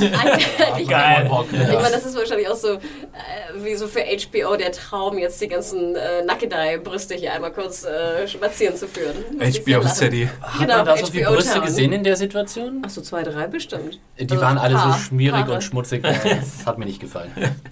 Ähm, Stehe ich nicht so drauf. ja, ansonsten, ich weiß nicht, ich konnte aus der jetzt nicht so viel mitnehmen aus den Szenen. Gilly ist offensichtlich Sam schon ja nicht so abgeneigt. Äh, sie sagt dann einmal so einen Satz, so, ja, was denkst du denn über mich und so. Sie haben schon irgendwie eine Beziehung, aber Sam ist da natürlich auch Boring. Boring. zu schüchtern, um da irgendwie drauf einzugehen. Sag mal, ist Boring. Sam dicker geworden? Das hat ist mehr an. Das ist das, das Lost-Phänomen, wo der, wie heißt der, Hurley auf der einsamen Insel nie abnimmt. Obwohl er die, schwierst, die schwierigsten Umstände hat. Ja, äh, kommen wir zu einer interessanteren Szene Ja. vielleicht. Philipp, ich merke schon. Oh, Bitte. Darum. Der Angriff auf äh, das Dorf von den Wildlings war dagegen wieder mal Uh, ziemlich äh, spektakulär. Fat Attack, yo. Äh, auch wieder schön, wenn wir schon dabei sind, äh, Figuren unsympathischer machen. Wir sehen Ygritte, wie sie einfach mal so einen netten Vater von nebenan mit so einem Pfeil erledigt. Das das hätte- war eine wunderschöne Szene. Wirklich so die grüne Wiese, Vater mit Sohn, dumm, die dumm, die dumm, Chuck. Ne? Ja, so What could go wrong? sah ein bisschen so aus, als würden die alle so in einem Hintergarten wohnen. Das war ein bisschen das Auenland. Mit Ja, großen- genau, Ja, schon genau. ein bisschen Auenland-Feeling auf jeden Fall. Ja. Genau, und dann kommen die Kannibal- und dann auch, also die zweite Szene ist dann direkt, äh, ich glaube, diese die Mutter schickt dann ihr Kind weg, äh, lauf weg und dann kommt dieser Than-Typ Ja. an, der Chef, und Der hackt mit dieser riesen Axt auf diese Frau ein und du siehst nur so ein Blut hochspritzen. Also da, das ist halt auch Game of Thrones, da kennen die auch nichts. Familienunterhaltung, everybody. Also ich Aber fand's, diese- ich fand's super, ehrlich gesagt. Ja, aber ich diese- fand, es war eine geile Also es würde mich auch ich nicht fand, es wundern, wenn dann Action. irgendwann mal einer kommt und so einem kleinen Kind mit so einer riesen Axt so Ich dachte, zerschlägt ich oder dachte so. ganz ehrlich, als dann der Fan das Kind nimmt, dachte ich so, jetzt wird irgendwie der Kopf abgerissen und es Also, wird äh, ich meine, wir haben ja in der Anfang der letzten Folge, wie ein, ich würde mal sagen, maximal 16-jähriges Mädchenleben von Hunden zerrissen wurde. Also, Aber das war offscreen zumindest. ja, Ähm, Gott sei Dank. Also. Ja, nur bei den Cannibal-Links, da weiß ich nicht so ganz, wovor sollen wir jetzt mehr Angst haben? Vor denen oder vor den White Walkern oder vor... Hm, Ja. ist, Buch, der Norden ist verwirrend. Buchvergleichsalarm. Der Norden ist Buchvergleichsalarm. Also ich weiß auch nicht, äh, die, die, die Fans, das ist ja sozusagen jetzt äh, die, die Über-Wildlings sozusagen, die sind noch wilder als die Wildlings. da, da ist auch ein äh, Wild krasser Unterschied äh, von der Vor Buchvorlage, weil die Thens sind nämlich eigentlich in den Büchern eher so eine der kultivierteren Wildling-Stämme. Sie sind nämlich eine der wenigen Wildling-Stämme, die zum Beispiel auch noch so eine Art Adelsstruktur hat, mehr oder weniger. Was ja die anderen Wildlings eigentlich ja prinzipiell nicht Die haben. Kannibalen jetzt, meinst du? Genau. Die keine Also die- Kannibalen im die- Buch sind. Ja, nee, ich, ne? im, im Buch sind sie auch keine Kannibalen. Also die, die da, das ist der, der Stamm der Then. Und, und da gibt es eben, die sind eigentlich noch kultivierter als die meisten Wildlings. Während sie hier im Grunde die Borg-Version der Kling, Wildlings nee, ich wollte Klingonen sagen, aber ja. Also ich finde, die sahen aus wie Borgs, gerade mit, diesen, äh, mit diesem kahlen Kopf und Nein. dem zernarrten Gesicht. Vielleicht auch eher noch wie die Film... Highlander. Nee, wie, wie äh, die Romulaner vielleicht. Die, nee. In Teil 10, der Klon von Picard. Doch, Das wird ja, jetzt ja. zu... Oh, wir schweifen ab. Ja, Oh und Gott. Das wird jetzt zu Star Ja, gut, aber ich nehme an, dass, äh, ich, wie gesagt, ich kenne die Bücher jetzt nicht so weit, aber Gott, wenn es jetzt ein Stamm ist und man hat jetzt gesagt, wir machen es interessanter, gut, dann sind es halt nicht die sophisticated Wildlings, sondern eben die badass Motherfucker. All das ist auch in den Büchern nie passiert. Ja. Also, Und ja. äh, ja, dadurch schafft man jetzt nochmal so eine neue Gefahr und ich finde es eigentlich auch ganz cool. Aber ich werde auf jeden Fall auch äh, vielleicht morgen früh mal, wenn ich so zur Arbeit gehe und dann kommt so ein Kindergarten vielleicht vorbei, dann werde ich mal kurz auch zu so einem kleinen Jungen gehen, ihm kurz an die Schulter fassen und ihm runterbeugen und sagen, I'm going to eat your dead mama and your dead papa. Ich finde, das war immer das war so ein bisschen übertrieben. Ne? Ich finde, die Fans, also die Darstellung wird immer so ein Tick Ja, so comic weit übertrieben, dass es dann, genau, das ist einfach irgendwie schon ein bisschen dämlich. Ja, oder aussieht. trying too hard, denke ich Genau, immer. genau. Also an ich fand, wie gesagt, ich fand, es, es verdeutlichte schön, was das mit wem wir es zu tun haben ne? Mhm. und was da für eine Gefahr wirklich anrollt und wie unterschiedlich auch die Wildlings sind. Ich meine, wir finden Egrid vielleicht ganz hot und so, aber äh, ja, ich glaube, zum Kaffee trinken möchte ich sie auch nicht einladen. Ähm, Ja, aber noch mehr als die Fans eigentlich. Genau, Ne? und Ja, dass es da halt auch andere gibt, ne, die wie die Fans sind oder ähnlich wie die Genau. Fans sind. Also man muss sich mal vorstellen, wenn mal was machen man, wenn man wenn 5000 von diesen Typen in dein Land einrollen dann. Ja, und es soll ja 100.000 unterwegs Ja. sein. Genau, ne? das sagt ja der eine Wildling auch ganz schön. Ich kann nicht 100 Wildlings bekämpfen. Ja. Das, das kann er de facto nicht. Er ist Ja. irgendwie, keine Ahnung, ein Schuster, was auch immer die da sind, Ja. ein Bauer. Äh, und Genau, da kommen wir dann bei der nächsten Szene drauf, dass jetzt in Castle Black dieser Junge wird da hingeschickt, Mhm. äh, um die Warnung sozusagen abzugeben und dass da äh, diskutiert wird, was machen wir jetzt, helfen wir den Leuten, äh, gehen wir jetzt hier mit Leuten von Castle Black weg und Mhm. ähm, der, wie heißt er, der Alte? Amon? Ist es Äh, ja, der Meister äh, Aemon, Aemon ja. Sagt, äh, unser erstes ähm, Ziel, unser, unsere wichtigste Aufgabe ist erstmal die äh, Mauer hier zu beschützen, ähm, wo sie ja auch kaum noch Leute für haben. Äh, was dann nochmal gefährlicher wird, als dann diese Ranger zurückkommen von äh, Craster. Da gab es ja den Aufstand, wenn man sich zurückerinnert, Staffel 3. Wo, Ja, ähm, auch sehr schön. Ne? What took you so long? da musste ich auch erstmal wieder orten, wer, woher kommen die jetzt, Ja. was wissen die ähm, und so weiter. Ähm, sie klären dann aber auch darüber auf, dass ja, dieser Umsturz stattgefunden hat bei. Und da sind jetzt auch ein paar, Ranger und haben sich da gemütlich gemacht. Ja, wo ich auch Ja. dachte so, hm, na, jetzt haben sie das Food und was sagte er, dass die Women jetzt wünschten, Cresta wäre wieder da, immer noch da, Ja. ne? Und du denkst so, oh. Ich Ah, möchte ich lieber nicht wissen, was da so abläuft. Das hatte ich gar nicht rausgehört. ja. Ja. Okay, ähm, Problem ist jetzt aber, und Jon Snow macht es dann deutlich, wenn äh, Mance Raider mit, wenn der die Leute befragt und äh, dann bekommt er mit, dass wir hier viel zu wenig Leute sind. Weil er hat ja die Wildlings belogen und hat gesagt, da sind tausend Leute, die Castle Black beschützen. Aber in hatten Wirklichkeit sind es nicht mal mehr 100. Ja. Hatten denn, wurde denn äh, Tywin Lannister schon von der Wall darüber informiert, dass sie Leute dort brauchen? Weil hat er nicht irgendwie sowas gesagt wie, da ist das mit den Drachen und da Ja. ist irgendwie das mit den Wildlings. Das Und, ist nicht so ganz klar. Also er wusste, dass halt die Wildlings irgendwie ein Problem werden, Ja. aber ob er jetzt da irgendwie Leute hinschickt. aber es Sache gab ist noch, halt es gab noch keine offizielle Anfrage so von wegen an, an alle, sag ich mal. Doch, es gab eigentlich Äh, schon mehrere offizielle Anfragen. Und zwar eigentlich noch bevor, so, bevor es klar war, dass Mans marschiert, hieß es eigentlich schon, wir brauchen ganz dringend Leute, da kommt was.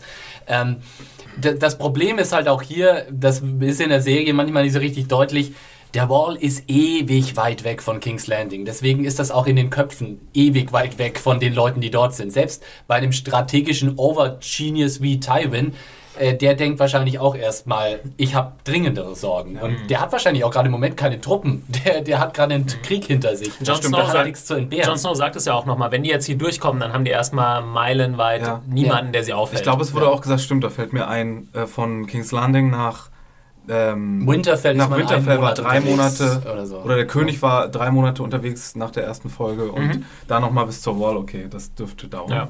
Ja.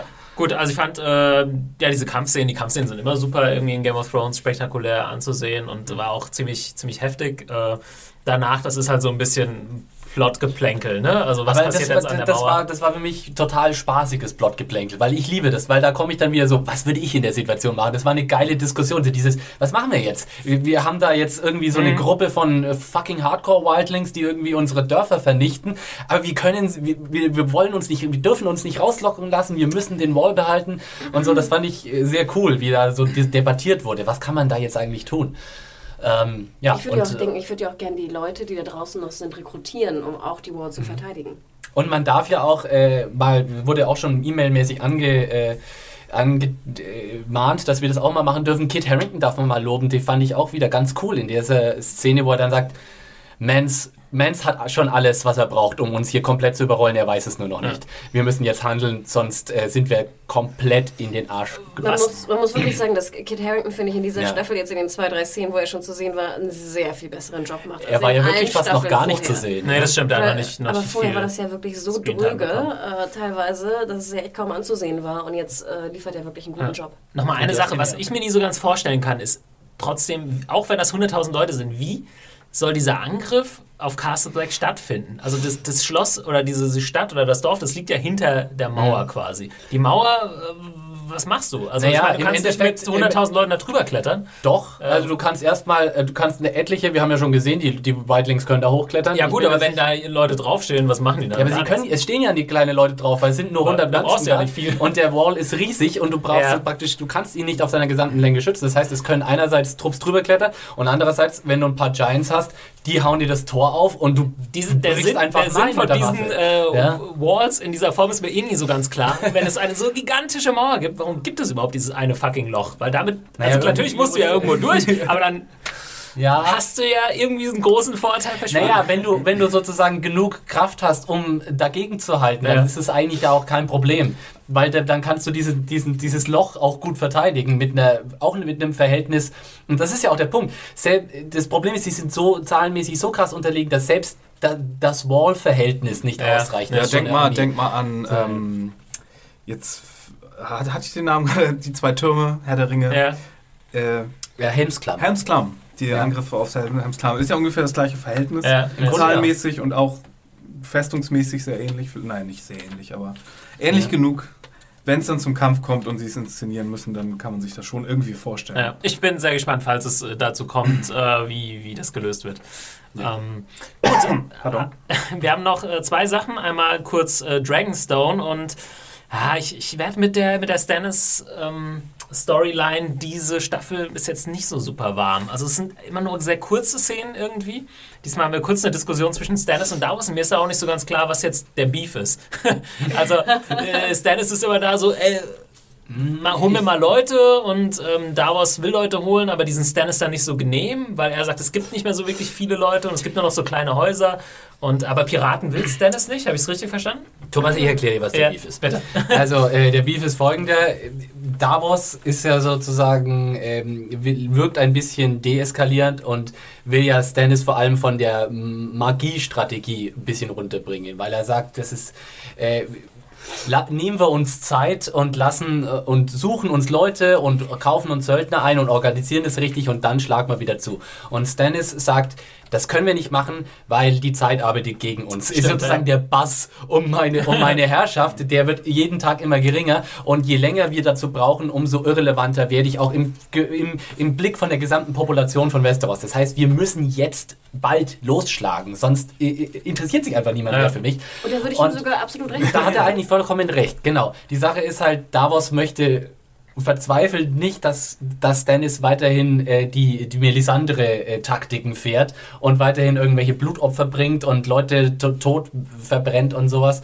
Und da ist jetzt halt die Frage, wie kann er, wie kann er Stannis auf anderen Wege überzeugen, anders aktiv zu werden, und zwar jetzt aktiv zu Ja. werden. Und das kommt dann in der nächsten ähm, Szene ins Spiel, als äh, Davos dann offensichtlich eine Idee hat. Ist euch das klar gewesen, was jetzt diese Idee ist? Ja, ganz ehrlich, Thomas, dir müsste es klar geworden sein, denn du hast ja noch so groß im letzten Podcast gefragt, was es mit der Iron Bank auf sich hat. Ja, äh, habe ich auch, weiß ich aber immer noch nicht so wirklich. Was hat denn die Iron Bank mit irgendwelchen äh, Piraten zu tun? Das ist mir aber nicht so ganz klar geworden, weil er sagt dann, ja, die Iron Bank und äh, die hat irgendwelche Leute hinter sich. Ja, erklärt's mir, wenn ihr es das es Problem ist halt, die haben eigentlich keine Kohle, um die Iron Bank anzu... Nee, beziehungsweise sie haben, also sie, Sie wollen haben, jetzt... sie, haben keine, sie haben keine Kohle, um die Sellswords, die äh, Golden Company, zu bezahlen. Ja. Und dann kommt da was auf diesen glorreichen Einfall durch äh, Ja. Shireen, Shireen. Shireen.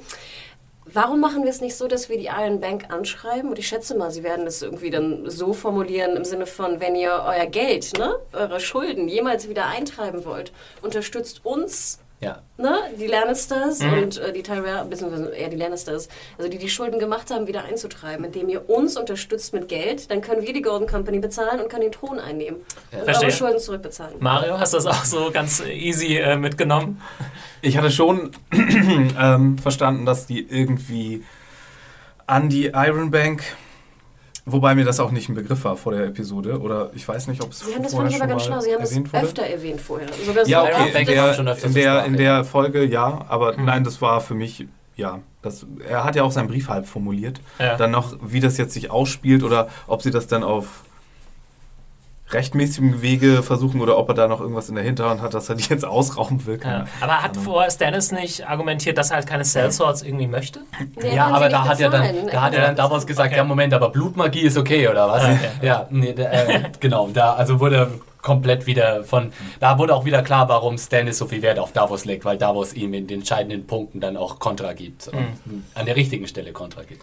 irgendwie müssen sie ja jetzt auch wieder so ein bisschen geschichtsmäßig sich wieder einbringen, weil er ja wirklich seit Ende der zweiten Staffel so ein Das, bisschen. das Problem ist halt äh, in, in der Storyline auch, dass äh, Stannis halt Mhm. auf Dragonstone rumhängt und nicht wirklich was machen kann. Dann. Da wäre ein Buchvergleich äh, auch spannend, aber den kann ich jetzt nicht anbringen, weil das würde zu viel vorgreifen. Ja. Aber im Grunde sehen wir dann immer, ah, ich will Kalif anstelle des Kalifen sein. In der Tat, ja. Dann machen sie es in der letzten Sequenz und halt in der Storyline von Danny, auch wenn da, wenn es ein bisschen redundant wird, äh, ist es trotzdem cool, da gibt es wenigstens die Badass-Momente und wir haben wieder einen ganz coolen in dieser Folge.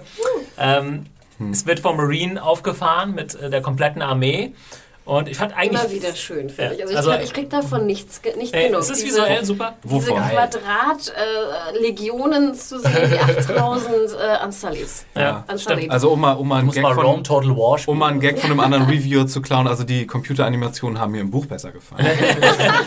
Ich finde also effektmäßig finde ich das Ähm. alles super. Also jetzt bitte TV, Das war, das auch war nur für Gag. TV Das war kein. Ja, äh, okay. mich Nee, stört's war cool, man hat äh, in, in so einer weiten Einstellung ähm, im Hintergrund die Stadt gesehen und es ist so ein bisschen ägyptisch angehaucht. Man hat diesmal Pyramiden und so weiter. Ich muss aber sagen, mir geht also diese Staffel, was ihre Redundanz angeht, ein bisschen auf den Keks, weil Folge 1 endete mit was, was wir schon gesehen haben einem, als Finale mal, dass, nämlich dass Arya irgendwie jemanden platt macht und Arya ist ein Badass. Hatte ich, ich tatsächlich, liebe vielleicht ist es ganz gut, weil ich hatte es tatsächlich Ich- schon wieder vergessen, ich- dass sie davor schon jemanden umgebracht Ja, hatte. äh, komplett auf die gleiche Weise, auch mit dem Schwert. So, das hatten wir und ich liebe Arya, nicht, nicht äh, falsch verstehen. Zweite Staffel endet mit dem Tod eines wichtigen Charakters, okay, wichtig, aber hatten wir so auch schon. Dritte Staffel endet damit, dass, ähm, dass Danny äh, äh, neue Stadt, sich, schon wieder, sich schon wieder ein paar Leute aneignet ähm, und denen die Freiheit schenkt und bla. Ja. Also denk dran mit der Danny-Geschichte, ähm, ich gebe dir absolut recht. Und ich denke, Buchleser ähm, kennen das Problem. Ja, also ich dachte, ich dachte so. nur, ich wurde nur davon noch überzeugt, dass, als ein Freund mir erzählte noch, wie weit wir jetzt in der dritten Staffel gekommen sind, dass Danny irgendwie schon Schiffe hätte und schon auf dem Weg wäre. Und ich dachte, Könnte sie ja eigentlich. Und ich, auch. und ich hätte gedacht, sie ist in dieser Staffel zumindest schon auf dem Wasserweg Richtung Westeros und dass jetzt immer noch da auf Essos Sie rumeiert. hat sich ja tatsächlich dezidiert dagegen entschieden. Sie hätte ja schon die Möglichkeit gehabt, sie hatte ja das Stimmt, Angebot ja. der Junkai, Ja. Ja. sie komplett auszustatten, wenn sie sich dann, wenn sie nur äh, wegfährt sozusagen und sie einfach hier in Ruhe lässt und schön ihre Sklaven Ja, ich weiter verstehe ja verticken diese. Mathematik, dass, Ja. dass sie auf die Zahl kommen muss und bla bla bla und sie muss ihre Armee und wir sollen sie als Mutter der, der kleinen Leute, der Unterdrückten sehen und ja, schön, aber können wir jetzt vielleicht zu ihr zurückkommen, wenn sie damit fertig ist? Ja, aber dann hätten wir nicht solche coolen äh, Sequenzen, wie wir sie jetzt noch haben. Erstmal, ähm, Oh yes. die schicken ihren Champion, äh, hier Marine schickt äh, seinen Champion äh, sozusagen raus, der auch erstmal, äh, wo wir wieder bei den Wienern sind, seinen Wiener rausholt. Und, Ein bisschen sein Revier markiert. ja, und da ab. Ich fand, das fand ich auch wieder witzig, dann diese Szenen, die hatten wir auch schon öfter, als dann ihre Übersetzerin das versucht, irgendwie ein bisschen zu, sch zu schön, seine Ausdrücke, aber dann eigentlich, ja, man kann es nicht schön sagen, dann im Endeffekt ist es doch ziemlich heftig. Und er redet dann auch ständig die ganze Zeit weiter, als Danny dann noch irgendwie diskutiert, so, er tritt jetzt gegen ihn an. First I need this one to be quiet. ja, ähm, war einfach wieder äh, gut geschrieben. Äh, Ich fand die Szene dann lustig, als dann äh, erstmal, okay, wer kann jetzt der, der Champion sein? Dann meldet sich erst Grey Worm. Äh, Klar. Hätte ich auch Bock drauf gehabt, das zu sehen, Mhm. Ja. äh, wie er gegen ihn Oh, antritt, yes. weil Grey Worm irgendwie, der ist, wirkt so ein bisschen schmal und schmächtig, aber wir haben ihn ja schon mal kämpfen sehen, das war ziemlich, ziemlich geil gemacht. Ich dachte ja auch, dass sozusagen Speer gegen Pferd gar nicht so schlecht wäre. Ja, ja das stimmt. Ich muss aber Mhm. Ein bisschen lachen, als ich äh, der alte Herr Sir Barristan, ist es? Ähm, nee, Sir Ja. Sir- nee, nee, Barristan nee, Sir ja. Barristan. Also der ich habe mehr 1 gegen 1 Kämpfe gewonnen als jeder hier. Ich sagte, ja, Ja, gut, vor aber 40 Jahren, ja, Opa. genau. Go home, old man. Musste ich auch ein bisschen lachen und dann im Endeffekt ist es natürlich, äh, ist erstmal witzig, wie sich natürlich alle anbieten. So. Ja. Man hat auch immer, man kriegt natürlich immer so ein bisschen den Vibe, die stehen schon alle ein bisschen auf. Sir äh, Jorah sie meint C3PO, sie kann ich auch nicht kennen. Ja, genau. Stimmt, also der Jorah C-3PO-Vergleich, der ist mittlerweile durchaus angemessen. Ja, und äh, im Endeffekt macht es natürlich äh, Dario Naharis. Äh, wir hatten es ja schon mal, dass er jetzt von einem neuen Darsteller gespielt wird. Ähm, Dario Huismann. genau, den ich auch immer schon cool fand. Ich finde, äh, Hanna, du bist ja ein bisschen anderer Meinung. Er hat es dann im Endeffekt schon ganz, ganz cool gemacht.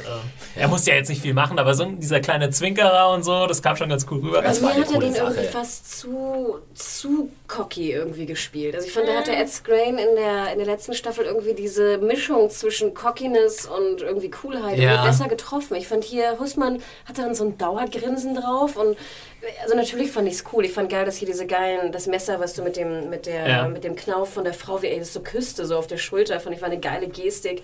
Und dann nachher, wie er wieder sein komisches Sichelschwert Ja. rausholt. Ne? Also es war äh, cool gemacht und cool inszeniert. Aber ah, ich bin noch nicht warm mit ihm. Ich möchte mal ins Grain wieder. Ja, ich glaube, wir vermissen alle immer noch Ed Skrein, oder? Nee, ich, ich glaube. Durch? nee. Nee, Also ich, glaub- glaube, von der Besetzung her gefällt mir Huismann auch Also du besser. bist wirklich nicht mehr dabei, Mario. Du bist Woche. Mr. Aber nee, also mit seiner Figur kann ich einfach nicht so viel anfangen, weil ich mag einfach nicht diese Figuren, die, selbst wenn die Frau so desinteressiert ist, dass sie sagen, ja, ah, wir beide wissen, wir kommen zusammen. Ja, aber Ja, genau das dieses, dieses. Prinzip hatte irgendwie Scrain besser transportiert. Eben, der war da, der, hat da, der war Aber auch ein Schiller. gelackter. Genau, so, ja. genau. Ähm, Weiß nicht. Ja, aber äh, coole Aktion. Ich finde, solche Szenen Fall. funktionieren auch immer. Das hat mich so ein bisschen an so Indiana Jones. Ja, also es gibt ja diese eine Szene, wo jemand mit so einem Schwert ankommt und er schießt ihn dann einfach so. genau, Es war die halt so- legendäre Revolver-Szene aus Indien. Genau, und ja, so musste es eigentlich enden. Das hat mich so furchtbar überrascht, aber es war schon irgendwie cool. Äh, die haben ja auf jeden Fall toll gefilmt. Das war ja auch in den Trailern ausführlichst zu sehen, da die. Die, Katapultszene. also- Nee, nicht nur die Katapulte, sondern auch dieser sehr, sehr äh, weit gefilmte, ausladend gefilmte Shot, wo das Pferd so auf diese Mhm. Felsformation zureitet. Äh, super geile äh, Momente da drin auf jeden es hatte Fall. sowieso auch sowas Mr. Alex. Graves, Regisseur, gut gemacht. Es hatte sowas Epochales, finde ich, wie so der Kampf um Troja. Ne? Wenn so Ja. die, die gesamte Armee so vor Troja steht und dann halt so, ich weiß nicht, wer ist das, Astaianax, glaube ich, rauskommt. Ne? Und dann sozusagen gegen Achill irgendwie antritt. Ich Ja, find das war, ich würde sogar sagen, das war ein direktes Zitat auf den wahrscheinlich der ziemlich furch also meiner Meinung nach ziemlich furchtbaren Troy-Film, aber da gibt es ja mehrere so Szenen, wo duelliert wird, repräsentativ sozusagen. Ich Ne? denke jetzt mehr an die Ilias. dann, wie habt ihr die letzte äh, Szene interpretiert? Ich glaube, ich hatte mit Mario kurz vorher drüber gesprochen, äh, weil du warst. Die nee, ach nee, nee? Entschuldigung, das war äh, Henning. Naja, was ist die letzte Szene? Also sie schießt dann mit den Katapulten ähm, diese Ja. Geil war Fesseln. dieser Ton, bitte. Ich liebe sowieso dieses äh, Musikstück. Sowieso in der Episode hatten wir sehr schön viele neue Musikstücke, wer darauf geachtet hat. Mhm. Und dann dieses, was wie so ein Schleudern klingt, aber halt der Anfang des, äh, des Musikstücks ist. Ah, Und okay. dazu schleudern halt die Katapulte. Also es passte. Ist das nicht perfekt. offensichtlich? Also, das soll Äh, den genau, ich hatte, genau, ich hatte mit Henning darüber gesprochen, der bei uns in der Redaktion ist. Dem war es nicht so klar. Ich fand Okay. halt auch, ja, es sollte halt die, die Sklaven dazu aufrufen, ihre Ja. Meister zu versklaven sozusagen oder sich Nee, zu wehren. ihre Wehren. Ketten zu ver Genau. Entweder das äh, oder sich zu wehren, ne? Aber es kommt ja eigentlich. Ja, aber auch wie genial, weil am Anfang dachte man, also ich dachte zum Beispiel schon, hä, was ist denn das? Also was fliegt da rüber? Warum, Ja, ja, warum das- ist es jetzt, ne, warum, warum zerspringt das so komisch? Und ja, hm, das sind die Ketten. Ah. Ihr wollt denen doch nicht wehtun, was ist das? Sondern, ah, Und wir dürfen hier auch nicht eine vergessen, das ist ja auch wieder ein Callback zur letzten Episode, wo wir bei jedem Kilometer Ja. äh, den, den aufge, was ist das, gekreuzigsten Sklaven gesehen haben und dann ja explizit sagt, begrabt sie, aber halt ohne die Kette. psychologische Kriegsführung par excellence von Khaleesi. Und natürlich hat sie ja jetzt auch.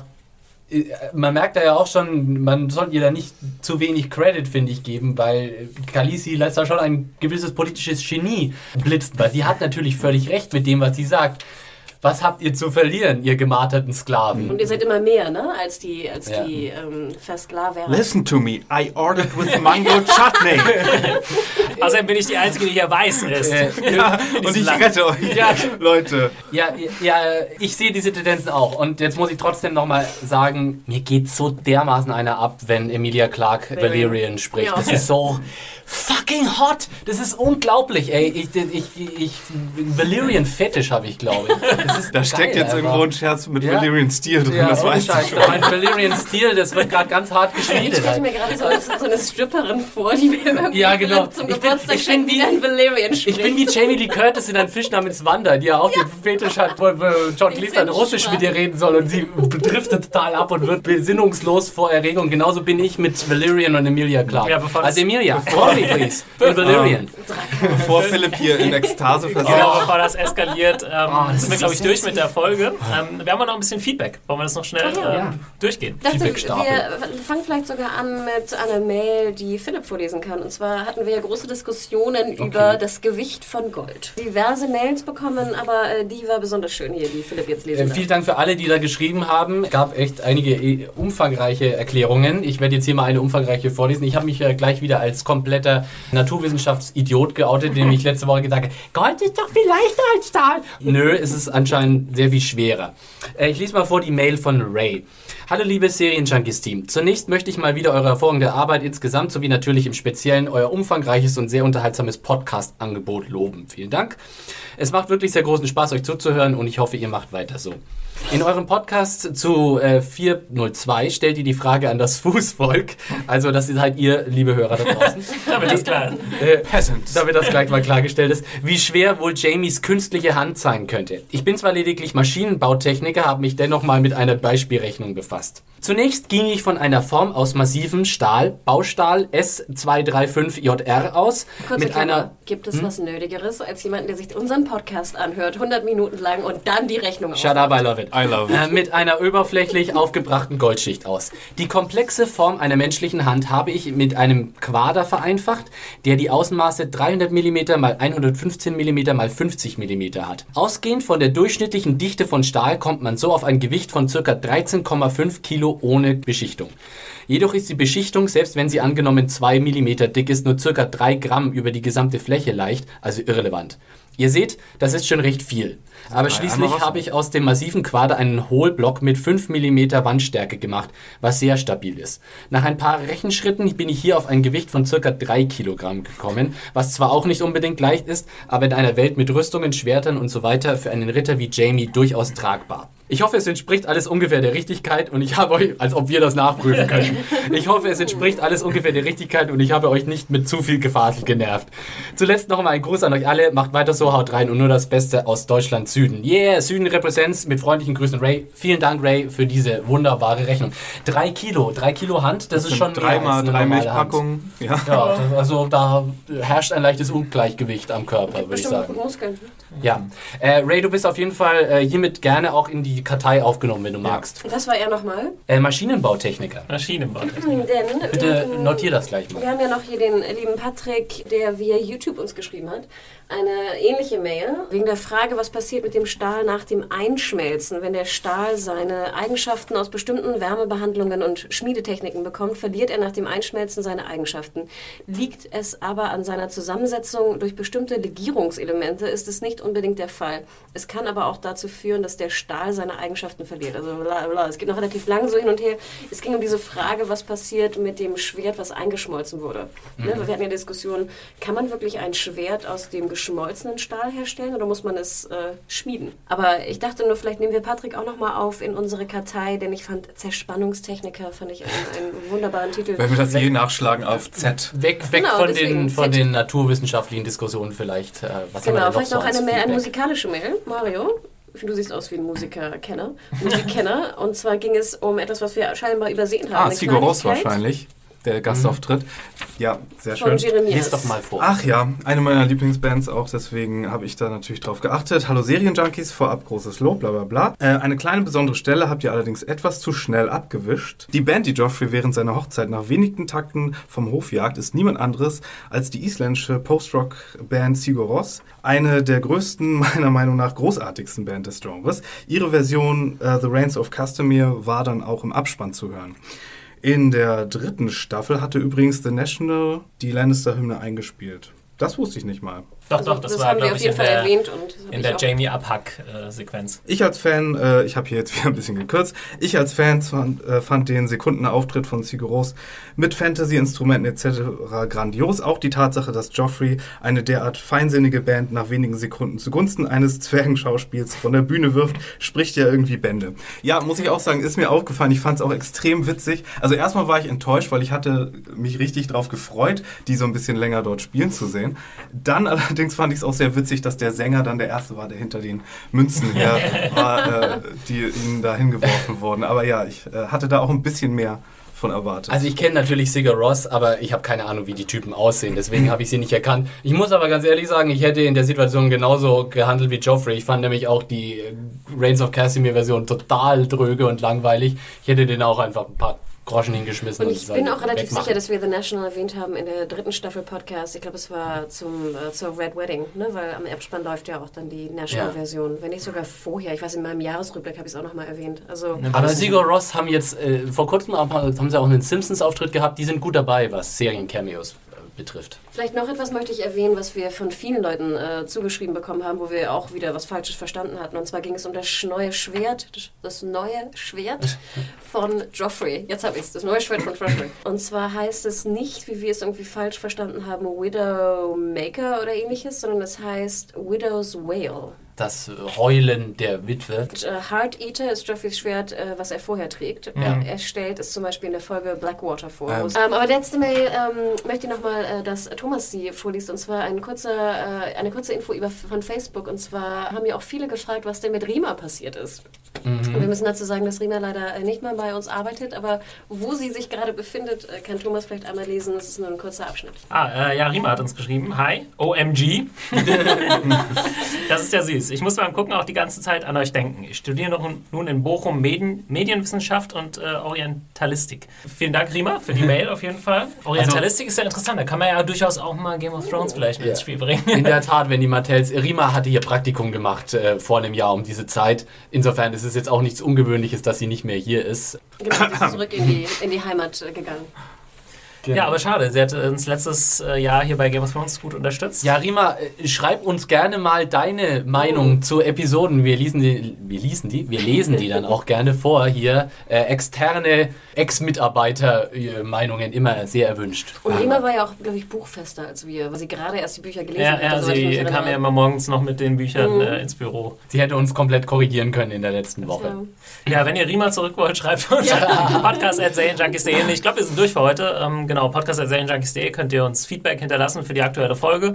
Wir sagen noch kurz, wo ihr uns erreichen können. Philipp, fang du doch mal an. Auf Twitter könnt ihr mich erreichen unter meinem Handle Konsumkind. Der Mario ist entweder mario.serienjunkies.de als Mail oder äh, Twitter auch äh, Firewalk with me mit zwei E am Ende.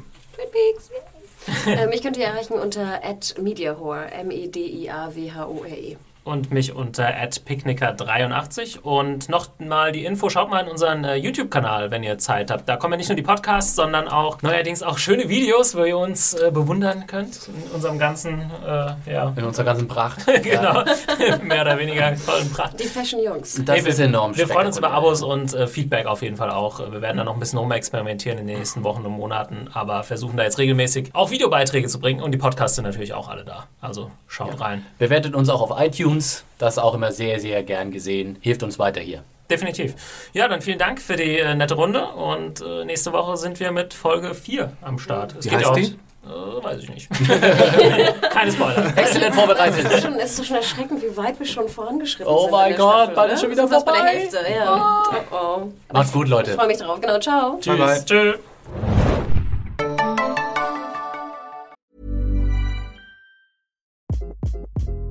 Hi, this is Craig Robinson from Ways to Win, and support for this podcast comes from Invesco QQQ, the official ETF of the NCAA. The future isn't scary. Not realizing its potential, however, could be. Just like on the recruiting trail, I've seen potential come in many forms as a coach. Learn more at Invesco.com slash QQQ. Let's rethink possibility. Invesco Distributors, Inc.